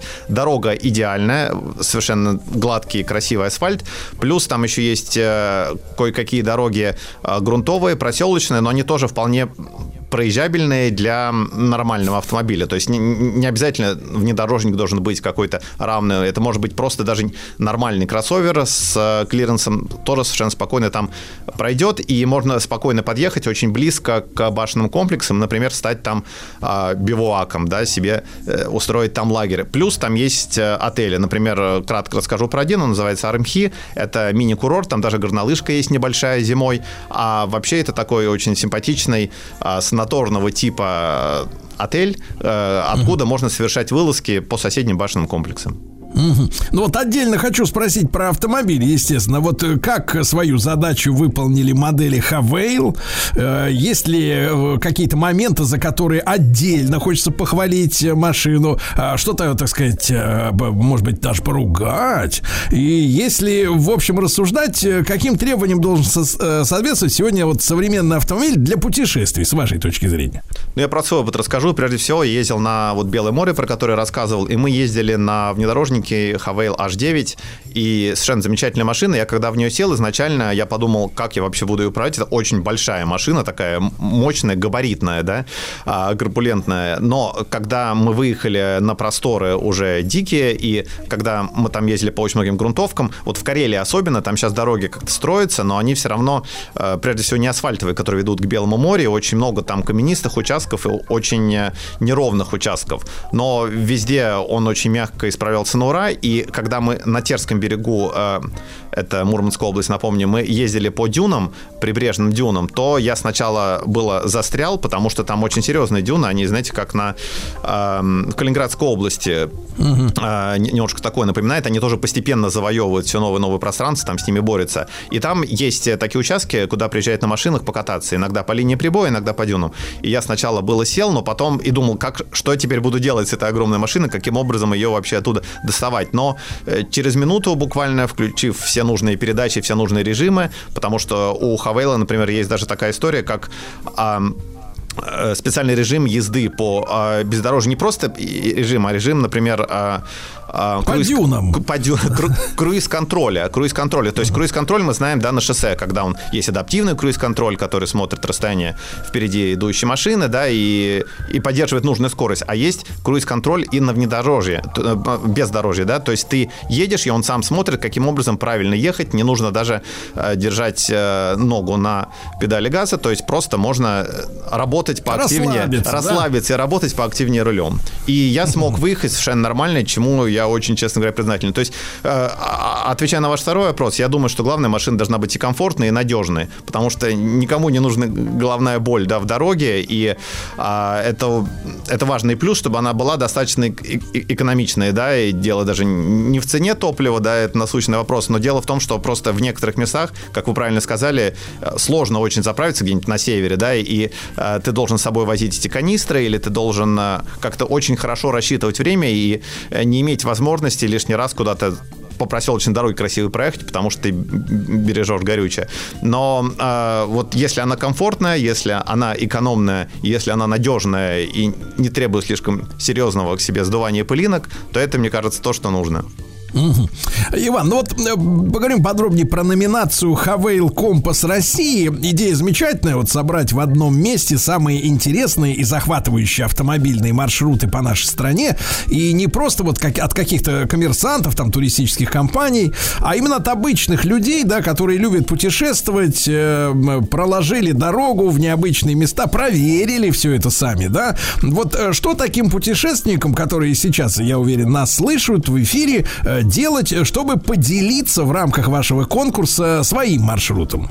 Да, у нас как раз сейчас открыта эта номинация. Им нужно просто зайти на наш сайт э, Awards Russian Traveler, и э, можно просто в гугле забить, и этот сайт сразу выйдет. И там можно оставить очень короткое описание своего маршрута, там, по-моему, 700-800 знаков лимит, и можно фотографии какие-то приложить. Вот, собственно, и все. После этого уже экспертная комиссия, в которую входит наша редакция, и представители Хавейл, которые тоже не понаслышке знакомы с автомобильным туристом, выбирает лучший маршрут. То есть это именно вот такая история, которая э, изнутри оценивается экспертами. Так, так, так. Ну вот, а когда заканчивается прием заявок, да, вот в рамках номинации с Хавейл, и для э, широкой аудитории отличным подарком станет коллекция удивительных разноплановых автомобильных маршрутов, которые можно будет самим повторить. И главное, естественно, что получат победители, вот э, чьи маршруты ваше уважаемое жюри независимое выберет. Да, для всех это будет коллекция маршрутов, а для победителей мы сейчас вместе с Хавел выпускаем специальную книгу, такой очень красивый фотоальбом, в котором принимал участие наш шеф-фотограф. А Мы э, там опубликуем красивые виды России и разные маршруты, и сопроводим это текстом. И вот победители получат именно вот эти толстые, такие как это, настольные книги, альбомы. А главный победитель, первый победитель, он получит Так. э, еще и возможность поехать вместе с нами и вместе с Хавейл по э, маршруту, по маршруту победителя э, по территории нашей России. То есть будет еще подарком и сама поездка, автомобильное путешествие. То есть его там будут и кормить, и спать укладывать, да? All inclusive Замечательно. практически. Автомобильный Замечательно. all inclusive. Да. Э, Иван, ну вот вы много путешествуете, да? Э, Давайте в завершении нашего разговора дадим напутствие нашим слушателям, э, вот, чтобы они смогли по окончании нашего эфира, вот уже новости начнутся, они уже начнут планировать свое идеальное путешествие. Но я бы скорее дал совет тем, кто еще э, колеблется и решает, поехать ему или не поехать, и, и боится. То есть не надо стесняться, да, нужно ездить побольше, нужно побольше путешествовать и не бояться этого, потому что сейчас инфраструктура, она очень сильно подтянулась, и дороги далеко не такие плохие, какие были когда-то. Поэтому сейчас можно ездить, можно останавливаться во многих очень местах. Куча появилась красивейших э, и отелей, и кемпингов, и глэмпингов. Очень много интересных э, ресторанов и каких-то заведений. Просто э, дерзайте, решайтесь и не бойтесь ничего, вам понравится. То есть с собой, вот, в принципе, яйца, огурчики, помидорчики, курицу, И курочку брать не в надо. фольге, да, не о- надо брать, да. Не обязательно. Это можно сделать, чтобы устроить себе пикник, потому что где-нибудь на природе очень приятно встать э, лагерь, э, лагерем, да, и посмотреть на красивые места, насладиться панорамой и заодно еще попить горячего чая из И термоса. съесть курицу, Не да. помешает. А, э, Иван, а вот с вашей точки зрения такой практический вопрос по вашему опыту. Ну вот ежедневный пробег, э, какой он оптимальный, если человек собрался э, или семья собралась поехать достаточно далеко, да, ну и, допустим, в семье э, хотя бы там или в, в- команде единомышленников двое могут водить автомобиль. Вот оптимальное расстояние за сутки какое, с вашей точки зрения? Очень индивидуально, честное слово. У нас даже в редакции есть люди, которые могут с утра до вечера ехать. Я так не люблю. Я люблю больше ехать ездить медленнее, да, и останавливаться повсюду на панорамных курицу, площадках. да? Да, и есть, Есть курицу, курицу. в том числе и пить горячий чаек. То есть я бы сказал, что 300-400 километров, вот, которые я уже говорил, а, особенно Да, на да, двоих, Иван, чтобы спа- вообще отлично. расслабленно. А, Да, отлично. Спасибо за, за большой за интересный эфир. Уверен, что многие слушатели наши сейчас пойдут на сайт журнала Russian Traveler, найдут номинацию Хавейл Компас России и непременно изучат автомобильные маршруты, обязательно предложат свой. Друзья, дерзайте, не бойтесь, путешествуйте, познавайте нашу страну, нашу родину. Ну а сделать это из окна автомобиля максимально комфортно и берите с собой курицу.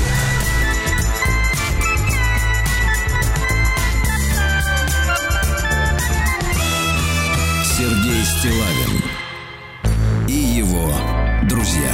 Друзья мои, э, что же, э, в нашем эфире достаточно часто, ну, э, полтора года назад еще, да, достаточно часто появлялись разного рода воспитатели. Вот, они любили рассказывать, как надо обращаться с детишками и так далее. Потом, видимо, дети выросли и, собственно говоря, да. Но тема-то не ушла. Сегодня 105 лет исполняется со дня рождения Василия Александровича Сухомлинского. Это создатель своей собственной педагогической системе. Она при, основана, ну, так, по крайней мере, нам рассказывают источники, да, основана на признании личности ребенка высшей ценностью. Это, кстати, перекликается со словами некоторых современных докладчиков, которые говорят, что с ребенком в три года уже надо договариваться на равных. Вот. Что же за методика такая? Потому что дети-то подрастают, надо их как-то воспитывать. И сегодня с нами Ирина Георгиевна Минералова, доктор филологических наук, профессор Московского педагогического государственного университета. Ирина Георгиевна, очень рады нашей новой встрече. Доброе утро. Здравствуйте. Да, Ирина Георгиевна, ну вот правду пишут, что вот надо договариваться-то уже с трехлетним ребеночком-то. Э, Вы знаете, не, не совсем правильно понимают. Сегодня слово «договариваться» понимается превратно. И отсюда совершенно идиотские, я бы сказала, ошибки в разговоре с ребенком. Что уважать чада да, нужно. Вот я сегодня еду э, в лифте, а мамаша под затыльники этому, я говорю, «Э, э, зачем ты, зачем ты? Я ее толкаю в бок и говорю, не надо его спрашивать в лифте, когда он набит народом. Поши- ей, шепчу ей, не надо его при людях унижать. А мы ведь не замечаем, мы делаем свое воспитательное дело, а как реагирует на это ребенок, вообще не учитываем адресата.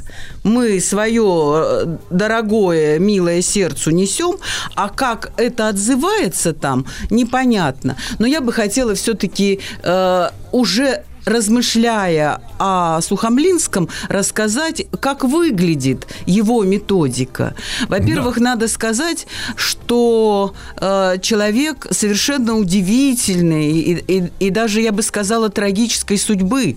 Э, конечно, имел педагогическое образование, получивший его в Херсоне, преподававший еще до войны, потом добровольцем ушедший на фронт.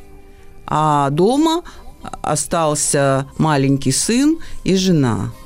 И когда он э, по ранению, которое не позволило ему вернуться в строй, а он рвался снова на фронт, не позволило вернуться в строй, он вернулся домой. А дома не было. А жена и маленький ребенок, он узнал, были замучены в гестапо. Я думаю, это же э, формирует нас и как людей, и отношение к жизни, и к людям вокруг, и к ценностям жизненным. Поэтому э, то, что он стал учителем сначала украинского языка и литературы, а потом и русского языка и литературы, а затем директором школы Павлышской средней школы, которая прогремела на весь Советский Союз. Чем прогремела? А именно своей системой э, воспитания и образования. И когда в 90-е годы стали говорить, ох, у нас была авторитарная система, а теперь мы я хочу спросить, дорогие директора ди- и учителя, литературы, любой, какой угодно, хоть английской, хоть еще какой, вы скажите, пожалуйста, в вашем кабинете или классе висит какое-нибудь афористическое высказывание э, Василия Алексеевича Сухомлинского? Вы потупили глаза. Некоторые нет, смотрят прямо и само- самонадеянно. Почему я говорю? А я бы каждый урок начинала с этих самых цитат, потому что вот э, напомню, что ведь э, у Сухомлинского более 40 э, монографий, более 600 статей и 1200, если не больше, рассказов, сказок, миниатюр. Я думаю, учителя с той стороны удивились. Они все, сердце отдаю детям. Ну да, буду я еще его, свое сердце кому-то там отдавать. Ведь так мы относимся. Мы знаем названием, но даже на первой странице не открыли. Да, хороший был человек. Почитайте, возьмите в свою душу. Так вот, э, он говорит, учителям, кстати сказать, подлинная гуманность означает прежде всего справедливость.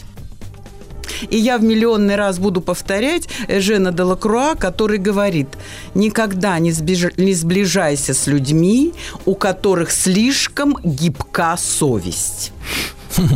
Ирина Георгиевна, вот, э, кстати, я вас тогда хочу привлечь к нашей дискуссии, которая э, тут у нас сама по себе э, в, в эфире случилась.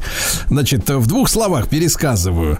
Значит, прочел в интернете статейку, небольшое интервью, что одна из наших вот экспертов, кто неоднократно бывает в нашем эфире, психолог по, по детским делам, как говорится, вот заявила, что советские мультфильмы, они они имели один грех. Там плохие персонажи никогда не исправлялись. И, мол, ребеночек, эм, э, он смотрит, что если один раз согрешил, так так всю жизнь, такая протестантская идеология, э, значит, якобы, что он, значит, соответственно, один раз согрешив, остается плохим навсегда, поэтому исправляться он не будет. И, значит, это, это, это. Мы, мы пригласили, это- вот мы пригласили ее в эфир, это прелюдия, да? И Да, да. тут выясняется следующее. Я рассказал историю своей школьной жизни. А, у нас в шестом классе, по-моему, в шестом это происходило, э, девочка стырила кошелек у одноклассницы. И ее перед строем всей школы, значит, вывели всю школу на линейку и в гробовой тишине с нее сняли галстук пионерский. На что психолог, который говорит, что, мол, типа, э, вот, мол, мультфильмы наши, они не годятся, потому что плохие остаются плохими вечно. Она говорит, так это же, говорит, буллинг. Я говорю, как буллинг? Чей буллинг? Это вот в отношении этой девочки это развязали буллинг. Так поступать нельзя. Я говорю, слушайте, а терапевтический эффект для всей школы, которая увидела, что за воровство, вот что бывает, разве не превышает в несколько раз персональную, ну, может быть, даже и травму на человека, который украл? Это не буллинг из-за того, что у нее горб на спине, или нога одна, короче, другой, или за что там дети травят, да, или что человек не из нищей семьи там, или что-то. Обычно у нас дети находят причину, да, для Да, того, чтобы да. издеваться. Но здесь объективный поступок, проступок плохой, да, и вдруг нам объявляется реально на полном серьезе от психологической, э, психиатрической общественности, говорят, ну это буллинг. Я вообще чуть сидел хорошо, чуть не выпал в осадок.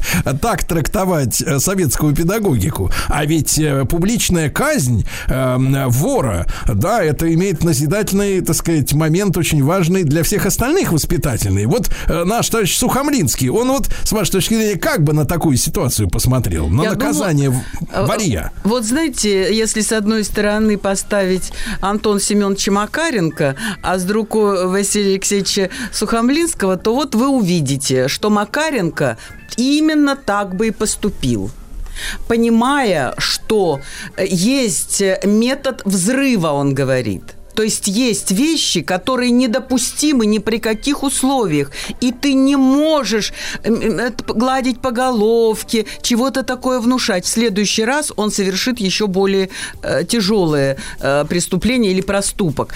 Так поступил бы э, Антон Семенович Макаренко, и в его Так, хороший ус- педагог, так. условиях я с ним соглашусь. С другой стороны, я думаю, это девочка.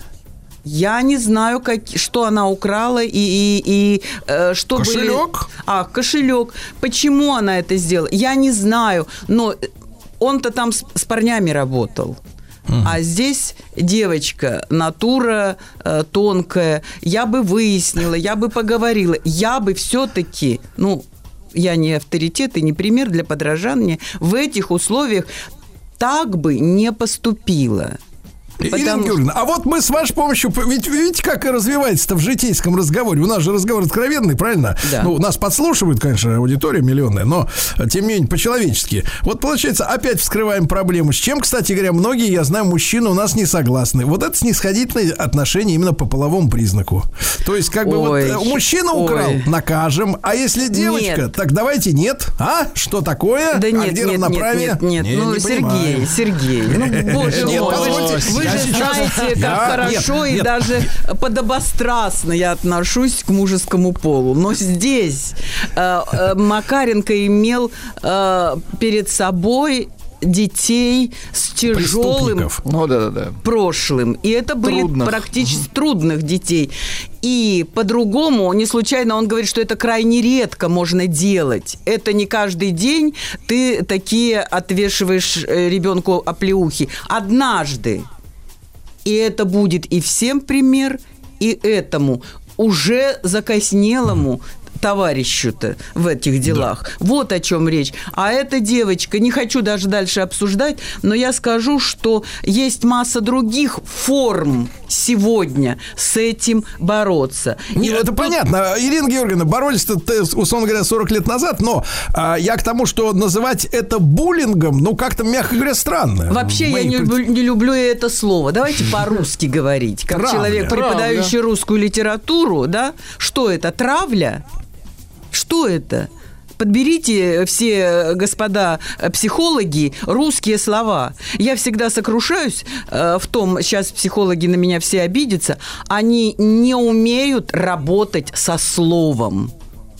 Они работают с функциями, с приемами, со способами, но что у вас является инструментарием? Всегда слово. И вот, кстати сказать, ам, как раз Василий Сухомлинский и говорит, э, принимать близко к сердцу радости и горести Отечества способен лишь тот, кто не может пройти равнодушно мимо радости и горести отдельного человека.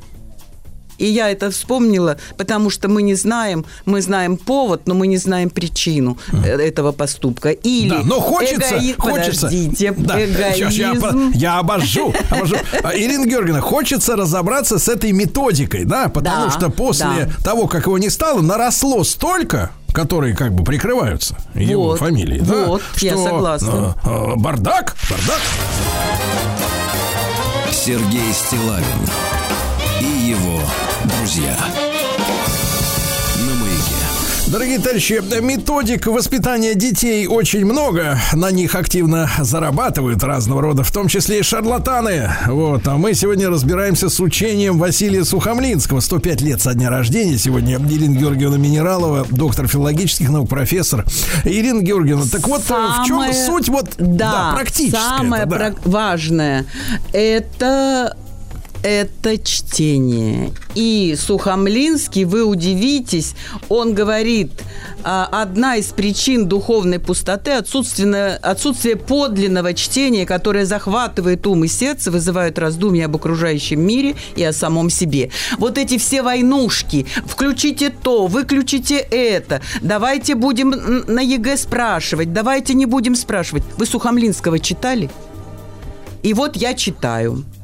«Стыдно перед Соловушкой» называется произведение. Оля и Лида, маленькие девочки, пошли в лес. После утомительной дороги сели они на траву отдохнуть и пообедать. Вынули из сумки хлеб, масло, яйца. Когда девочки уже закончили обед, недалеко от них запел соловей.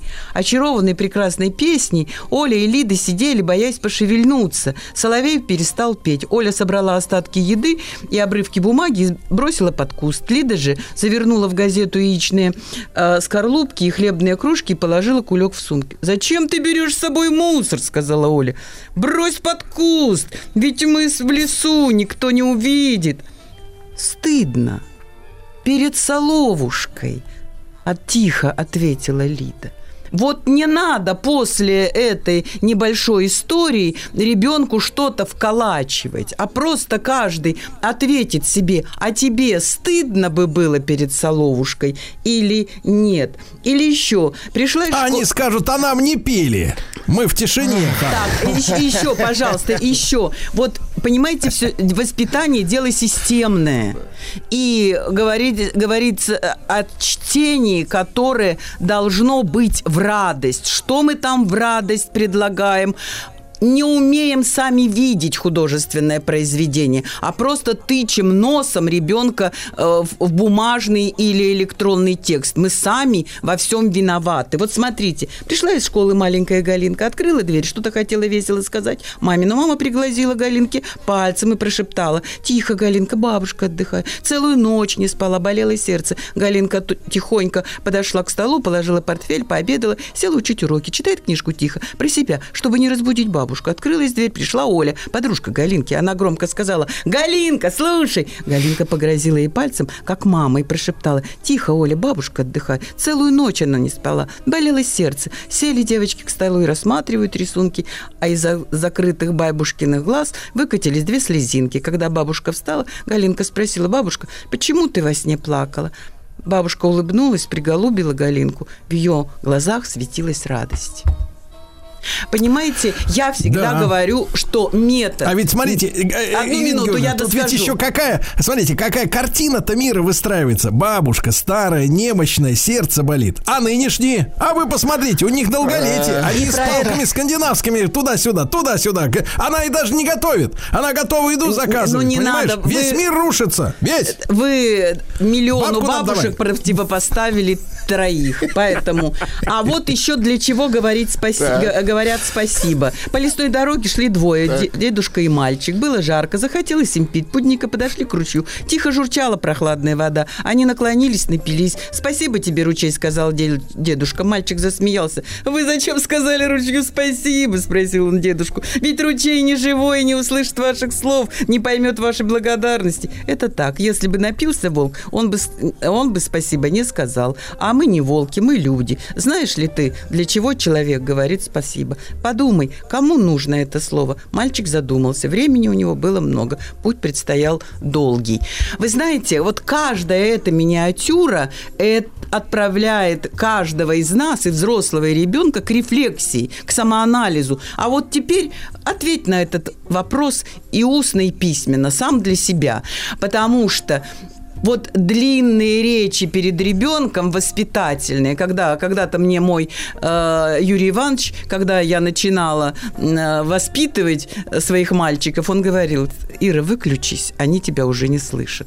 Вот я понимаю, они нас не слышат, когда мы длинные тирады, но очень важно, и об, об этом говорит нам Сухомлинский, самое важное – поставить ребенка в условия, где он будет проявлять себя с лучшей стороны.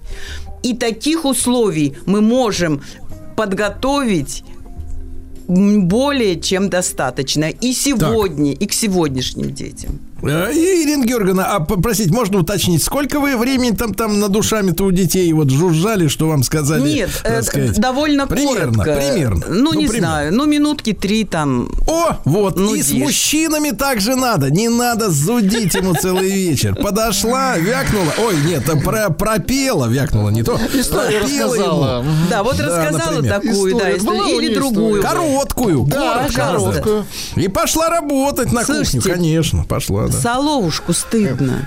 Вот это просто вот должно быть нам стыдно, да, перед Соловушкой. А, кстати кем говоря, вот возвращаясь Соловушка не э, был. к истории не в лифте-то сегодняшней, Ирина Георгиевна, когда вы мамаше сказали, что не отчитывай ребенка при всех, да? Она на вас как посмотрела? А я как не волк громко или же- как аспид? Как? Нет, я же ей не громко сказала, я прошептала Так. ей на ушко. В лифте народу много, она слишком близко стояла ко мне, Нет, потому типа- что я типа- не могла ее типа- тоже воспитывать. Да-да-да. Это будет Слышь цепная ты, реакция. Слышь ты, овца, еще раз на ребенка гавнешь, я тебя зарежу, ясно? Ну, Вот я- это, мне кажется, очень деятельно и коротко, да? Сергей, вам бывает стыдно вообще, в принципе? Вот я хотел узнать у вас. Только перед Соловушкой, Владик, только перед ним. Ага. Пожалуйста. Сергей Стилавин и его друзья.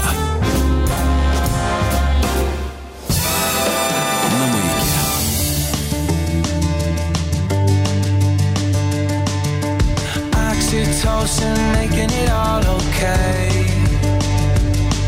When I come back down, it doesn't feel the same.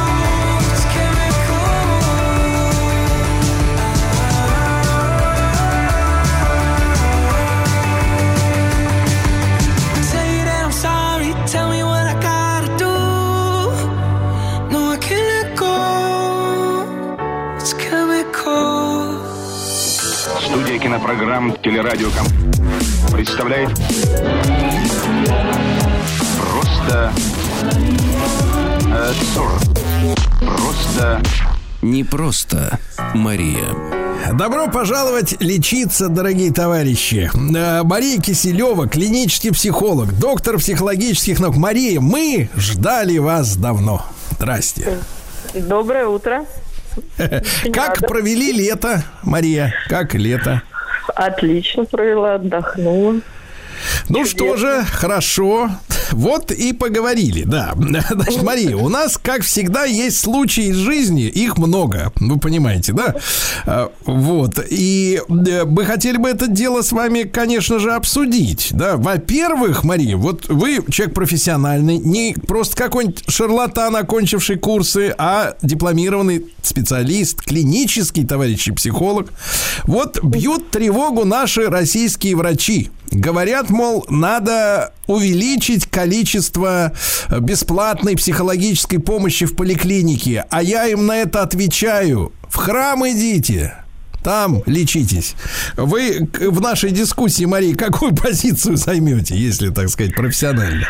Э, Ну, профессионально, конечно, психологическая помощь более широкое э, понятие, и оно никак не противоречит помощи э, духовной, которую можно получить э, в религиозных учреждениях, в храмах и в мечетях, и не- потому что у нас, конечно, много конфессий представлено.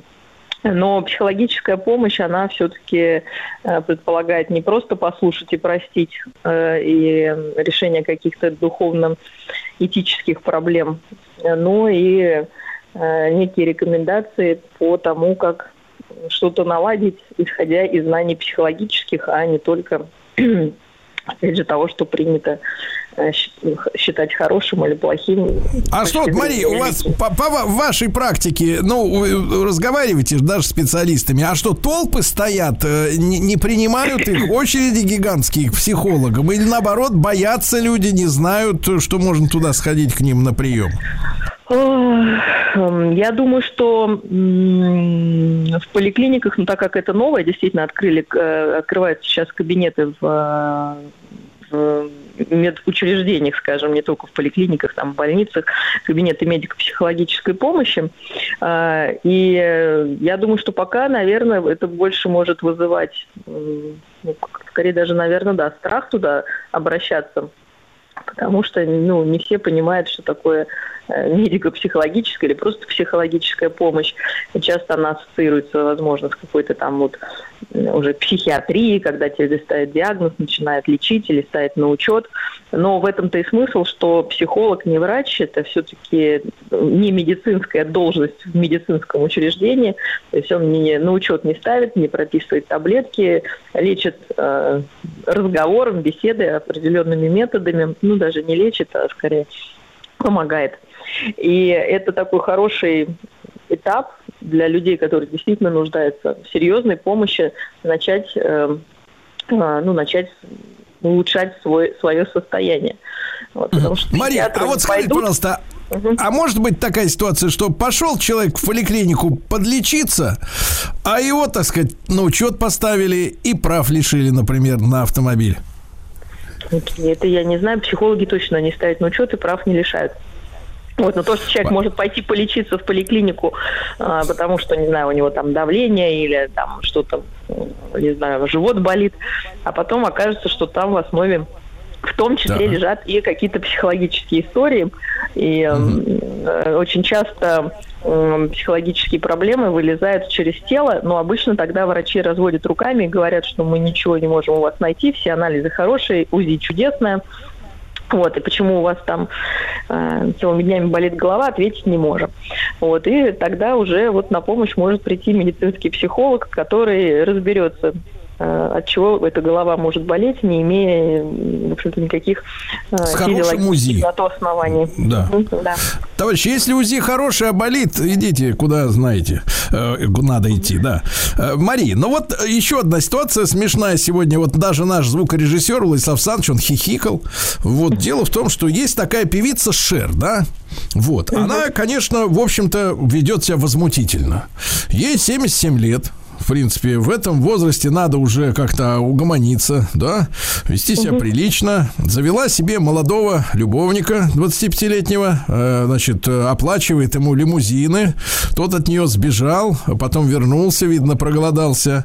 А теперь совсем кошмар. Организовала, вы представляете, то есть она, будучи э, ма- матерью мальчика, ну, мальчику тоже лет, наверное, под 40, мальчику, вот, организовала а, при помощи специальных агентов, нанятых ей, а денег у Шер много, она может все что угодно себе позволить, организовала похищение своего сыночки из отеля, куда тот э, пришел мириться с женой. То есть э, теща э, помешала восстановлению брака сыночки. Он пришел туда, у него там романтически, он пришел с собой бутылку просеки принес, икры, батон этот городской купил, вот, ножик принес. Сейчас уже открывают бутылку, тут врываются четыре агента и похищают сына прямо, так сказать, из, э, чтобы он не помирился с бывшей женой по имени Мири, Ми- Анджела, господи. Да. Мария Марабелла. Мириан, такой Анджела. Ну, бежать, конечно. тоже, конечно, надо отдельную передачу сделать. Вот как вылечить родителей, которые называют детей, вот сами они Васи, Коли, Люды, э, Оли, а детей называют Мири Анджела.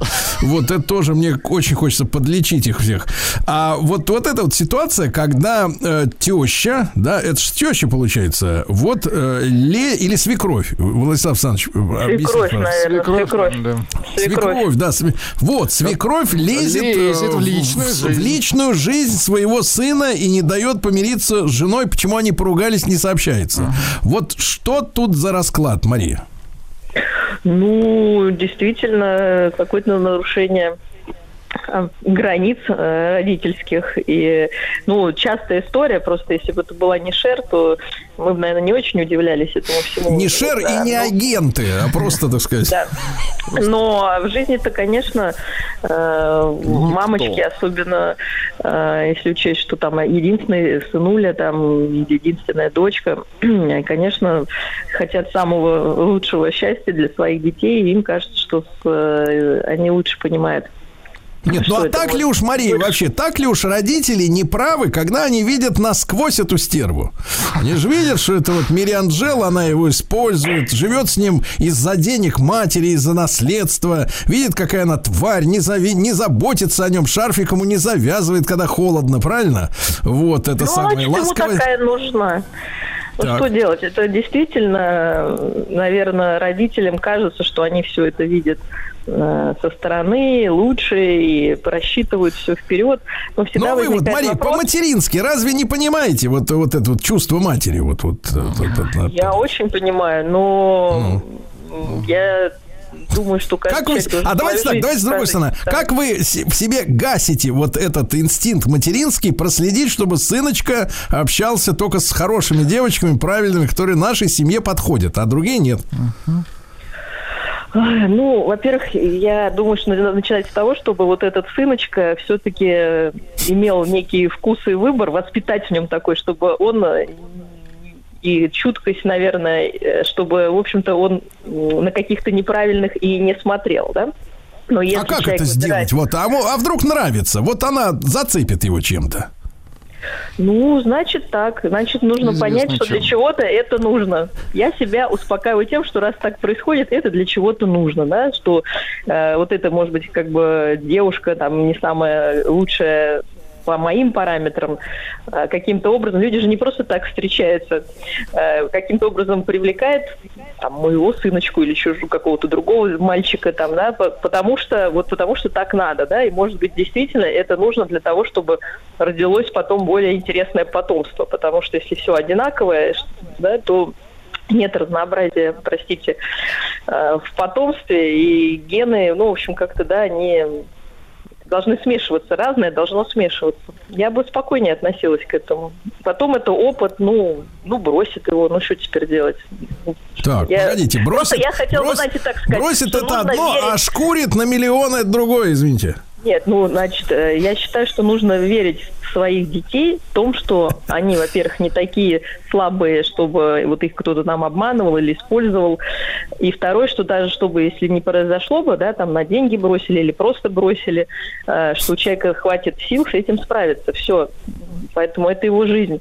И еще мне помогает это справляться то, что я, например, себе плохо представляю, чтобы мои родители вмешивались в мою жизнь, да, и говорили, это правильный человек, это неправильный.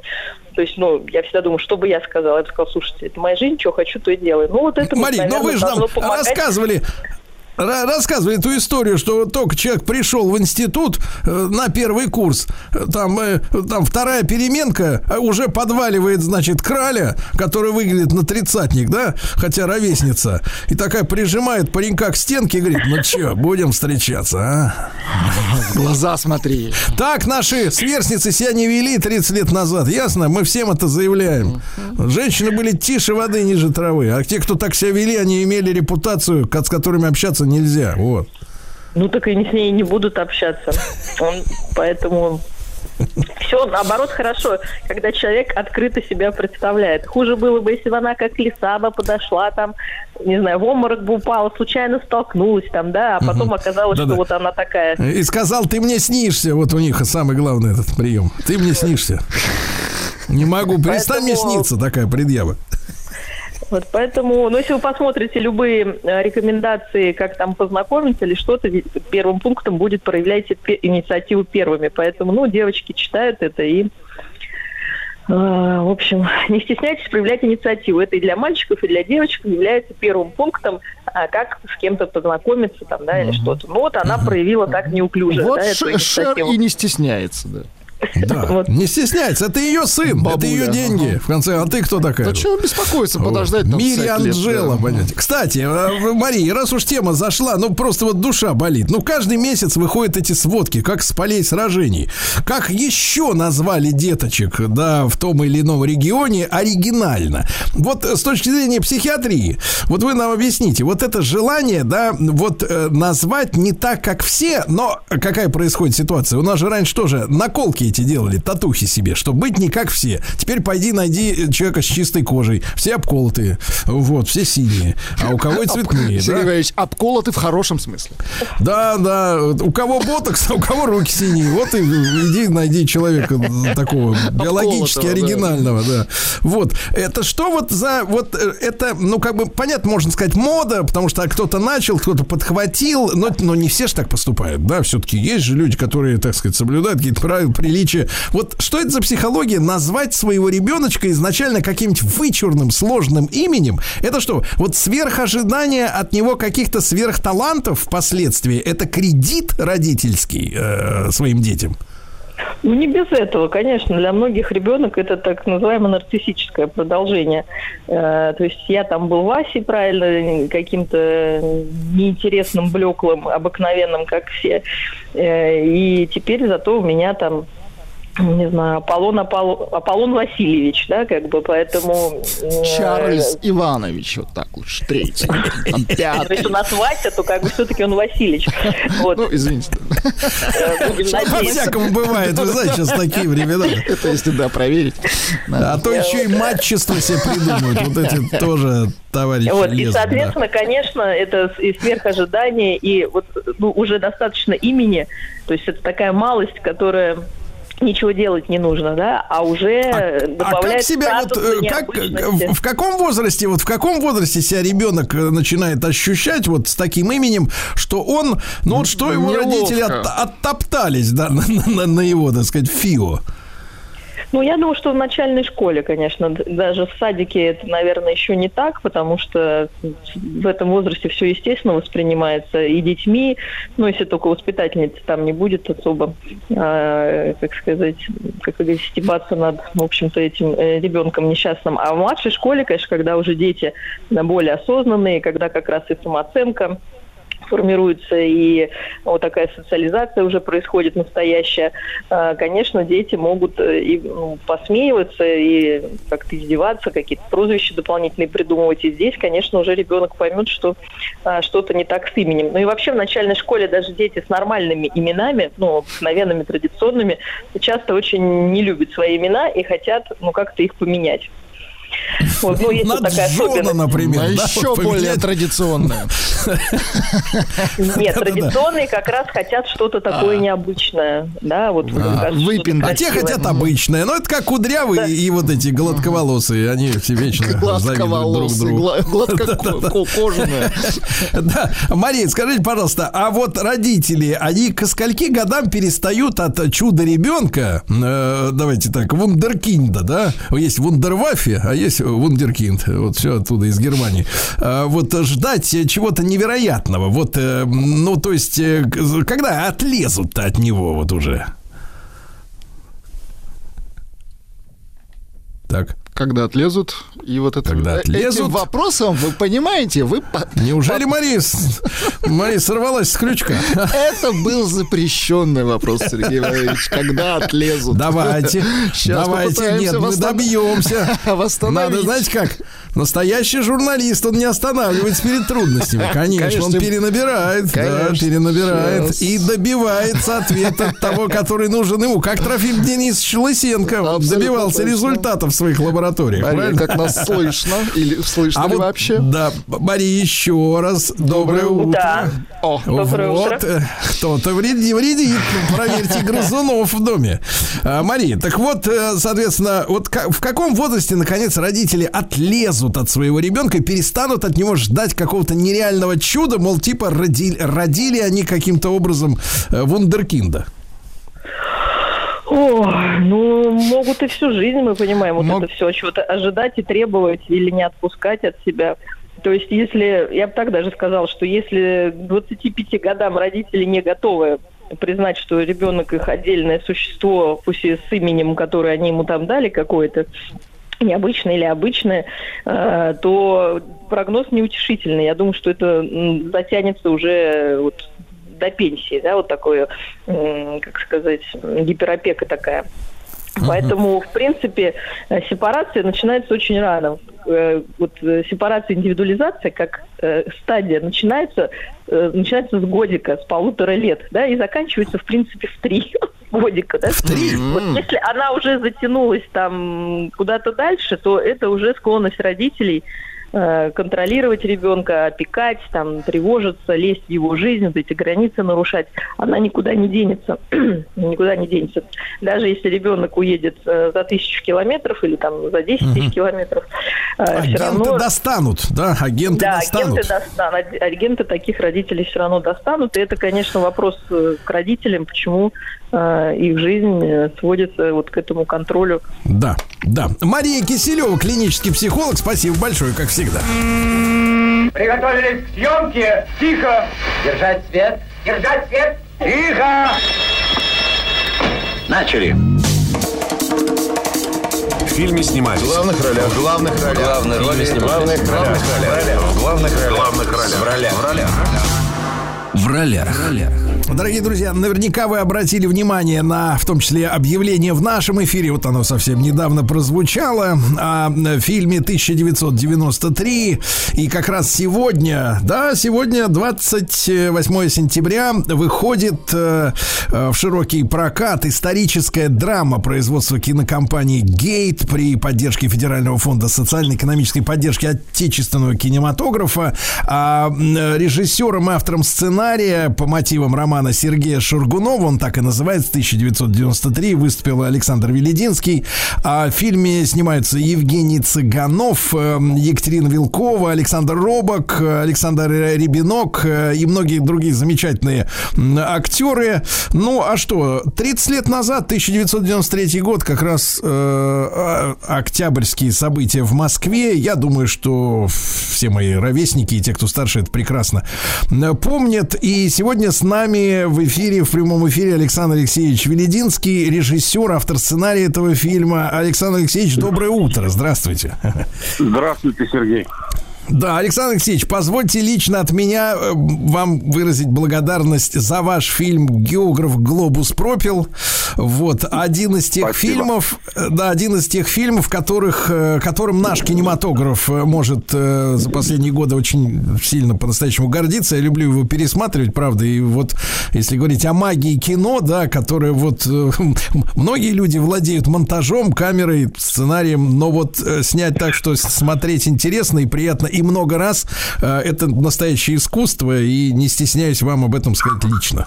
Вот. Спасибо большое. Али- Да, Александр Алексеевич, ну вот роман Сережи Шургунова, мы тоже знакомы, э, 1993, э, знаю его позицию, да, и, и талантливый очень человек. Вот как, э, м, к- чем этот лично вас роман э, зацепил? И вот смотри, 30 лет же прошло, да, с тех э, событий, э, вот исторических. э, наверное, многие наши слушатели видели трейлер, э, он сочно сделан, э, отличный, отличный кастинг, люди, мне кажется, на своих местах в кадре. И, вот те события, почему вот э, вас эта тема заинтересовала и этот роман Шургунова именно сейчас? А, ну, а, во-первых, все-таки из-за самого события, участником которого я, а, ну, случайный, э, что ли, даже, может быть, несколько стал. А, Мы нача- начали учиться на высших курсах сценаристов и режиссеров 1 октября 93 года. То есть 30 лет назад, вот скоро будет.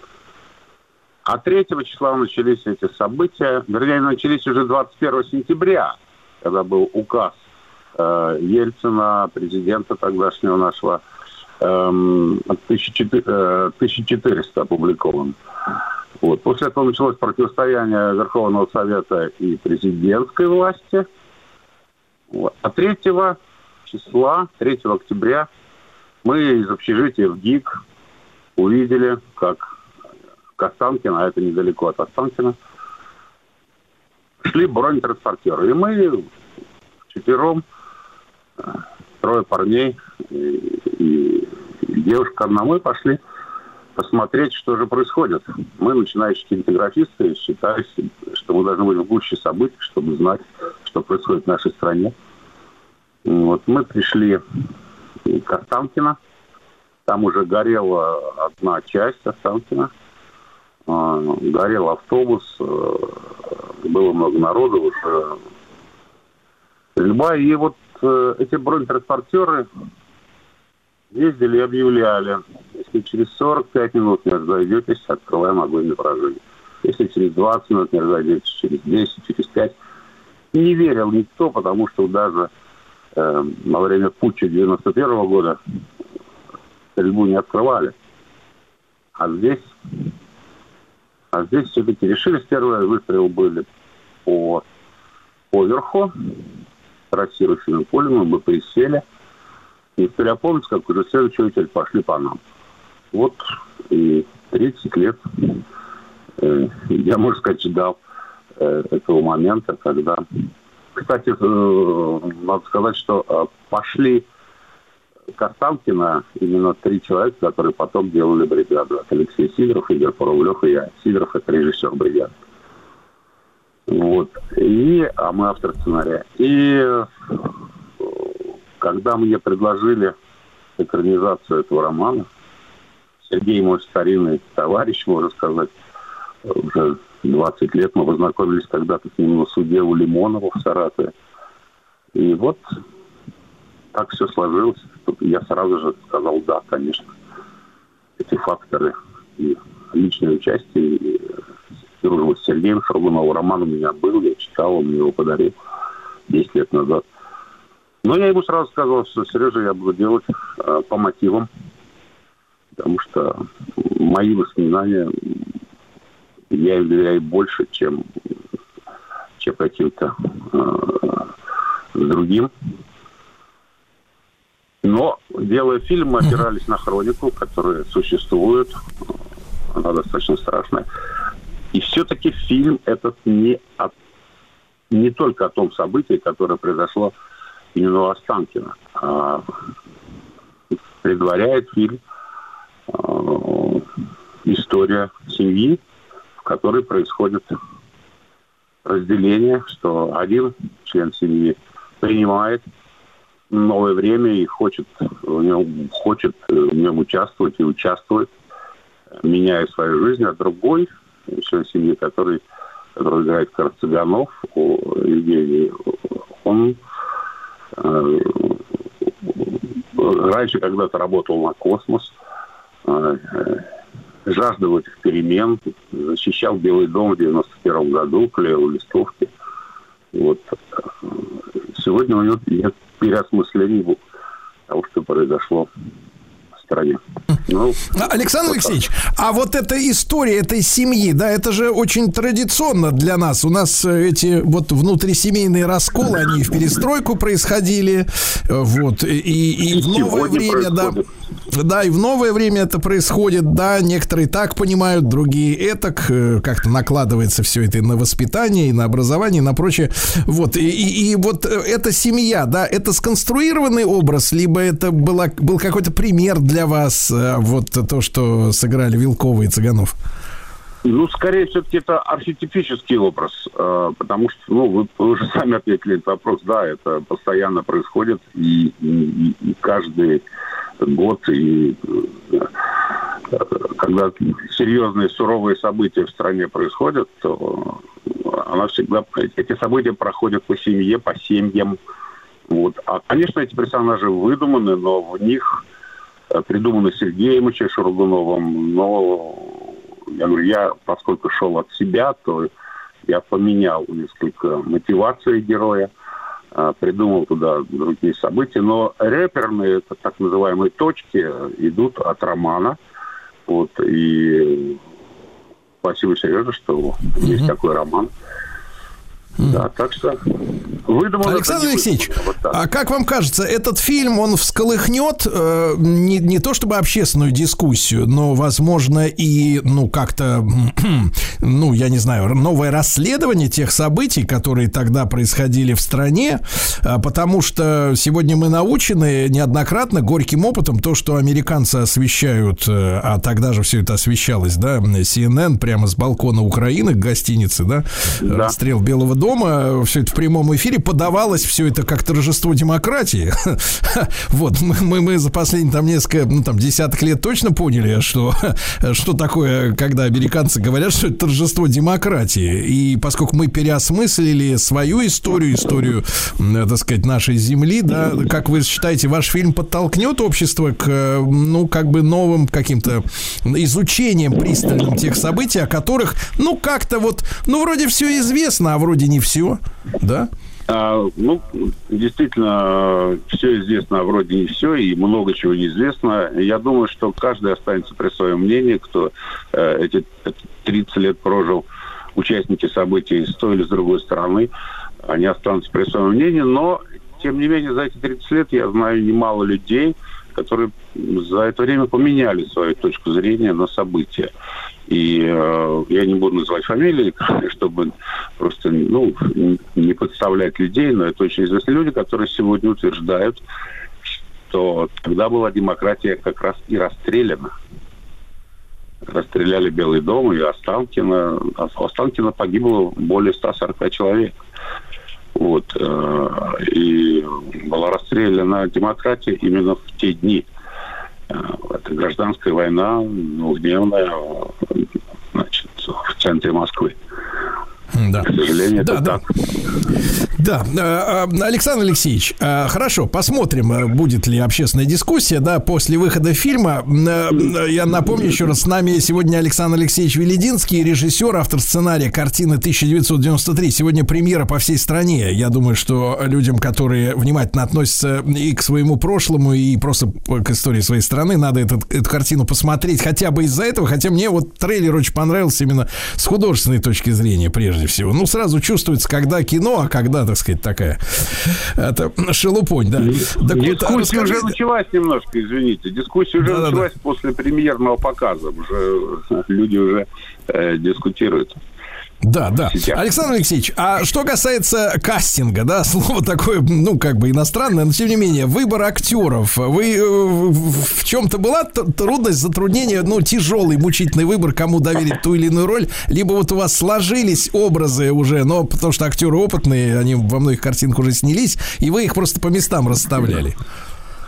Ну, нет, это, конечно, всегда нелегкий выбор главных героев, а, потому что, ошибившись в главном герое, можно просто весь фильм потерять. Вот. а, И потому был примерно месяц 4-5 э, Женя ходил на пробы с разными актрисами и, а, и актрисы с разными другими партнерами, э, в том числе Катя Вилкова. А, Пробовали, пробовали, пробовали. А, Но я видел желание, желание и у Катерины, и у Евгения, большое желание участвовать в этой картине. Вот. А, Сценарий я писал два года, и четыре варианта было написано в моем сценарии, пока он меня самого не устроил. Вот в итоге потом еще, конечно, на площадке дорабатывается всегда это изменения неизбежны на площадке. Аж актеры предлагают, операторы и так далее. Ну, творческий процесс не, не- не- прекращающийся. Вот, э, если говорить без проб, это только э, Александр Робок, мой э, това- друг, даже не товарищ, а просто близкий друг, и Максим Лагашкин. Вот на них пробы не было, и у Саши Леденок не было, потому что я с ними раньше работал со всеми. Да, да, понимаю. Приготовились к съемке. Тихо. Держать свет. Держать свет. Тихо. Начали. В фильме снимались. В главных ролях. В главных ролях. Главные роли снимались. В главных ролях. В главных ролях. Главных ролях. В ролях. В ролях. В ролях. Итак, дорогие друзья, совсем скоро, вот э, скорбная дата, 30 лет, ровно 30 лет событиям в Москве 1993 года. Фильм с одноименным названием по одноименной книге Сережи Шургунова 1993 выходит в эфир, ну, в эфир пока в кинотеатрах, а потом и в эфир, конечно, а, на- во всех кинотеатрах. Э, Сегодня большая-большая премьера для всех. Александр Алексеевич Велединский, э, человек, который подарил нам фильм «Географ Глобус пропил», в частности, э, для меня очень важный, такой интересная, интересная и важная работа. А, Александр Алексеевич, вот э, была премьера уже, да, ну, понятно, для, так сказать, избранного круга, вот, э, несколько дней назад. Э, Как люди э, реагировали, хотя, конечно, сказать о том, что это простые люди не- нельзя, но, тем не менее, хотя бы те, вот, кто из этого особого круга пришел и увидел, э, вот, если честно, какое, какая реакция? А, ну, реакция превысила все наши ожидания, на самом деле. А, а насчет непростые люди, я скажу, что было много и э, людей, э, только начинающих свой путь. Например, были все мои студенты с высших курсов, практически все. Вот. э, И, ну, наверняка есть какие-то мнения, э, что называется, хейтерские, но пока до меня их никто не доносил. Вот, э, ну, на примере, наверное, и не принято говорить что-то плохое. Но видно же, видно же по людям, видно же по их ощущениям. То есть, если ну, просто люди... э, Это же трагикомедия, смешно-смешно, в конце страшно, да. То есть, э, это жанр многих интересующий, волнующий.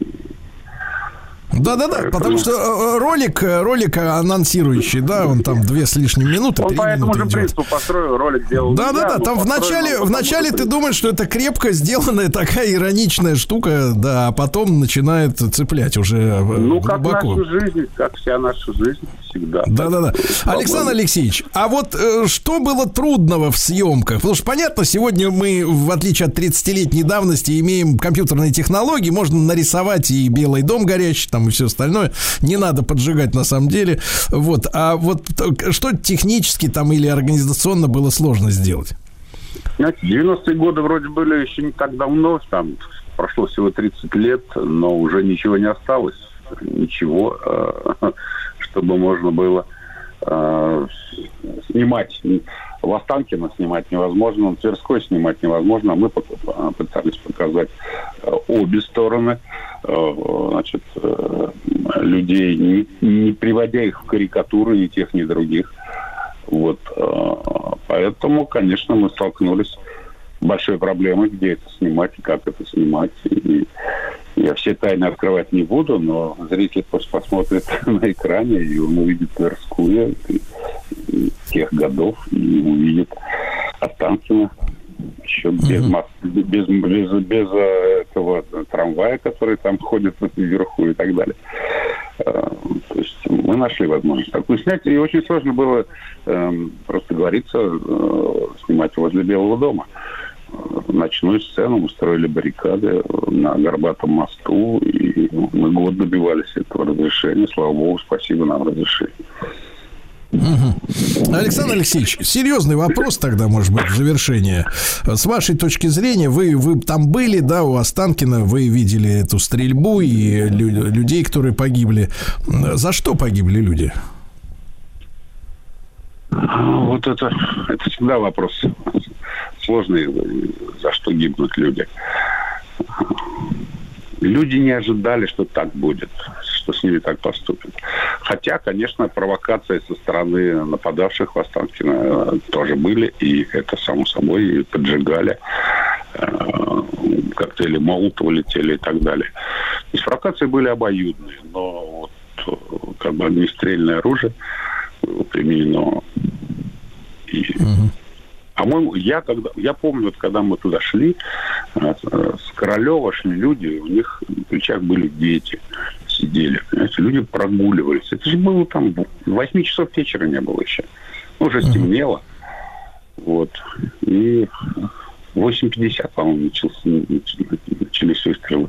Есть, э, можно найти в сети, э, в интернете точные все А вы, а вы тогда, вы тогда понимали, что вообще происходит, из-за чего борьба, и когда у вас в голове вот сложился этот весь Мы пазл? когда следили, вы конечно, мы следили, э, смотрели, но мы тоже не верили, что будет, будет стрельба, что нам придется там в грязи валяться, чтобы спасаться от этих пуль потом. Вот. А, Конечно, конечно. Потому что в 91 году, в 91 году я сам э, расклеивал, значит, э, листовки. Мы в городе Нижнем Новгороде еще не, я жил тогда не в Москве, но тем не менее ночью бегал, расклеивал листовки и, и так далее. Это ж- Это к теме не, не создавай себе кумира, вот, потому что кумир, дойдя до власти, может сделать с тобой все, что угодно. Э, Получается, октябрь 93-го, ну, как бы, как холодный душ для тех людей, которые были окрылены и э, по-настоящему Да, верили в то, для что многих, в да, для 91-м. многих, да. Но многие остались при том же мнении, что надо было так поступить. Я с этим, конечно, не согласен. Абсолютно. Э, Александр Алексеевич, э, в кино э, вы как считаете, надо вот поодиночке идти, вдвоем, всей семьей? Как вы приглашаете людей к экрану? Ну, фильм 18 плюс. Своим дочерям, младшим, у меня два сына и две дочери, сыновья взрослые уже, а девчонки 13 и 11 лет, они посмотрели, были впечатлены, и задумались, и полезли в сеть, чтобы узнать о том, что происходило в нашей стране в те времена. Ну и мы сегодня с Александром Алексеевичем Велединским, я так понимаю, солидарное мнение, да, о том, что это после этого фильма, после сегодняшней премьеры на самом широком экране, эта тема должна быть возвращена, наверное, да, в общественную дискуссию, она уже возвращается. И э, те вещи, которые, может быть, как-то мы о них умалчивали, э, ну, как общество, да, надо все-таки не бояться самим себе признаться, что у нас было, происходило 30 лет назад в стране. Александр Алексеевич Велединский, режиссер, автор сценария картины 1993, сегодня во всех кинотеатрах страны.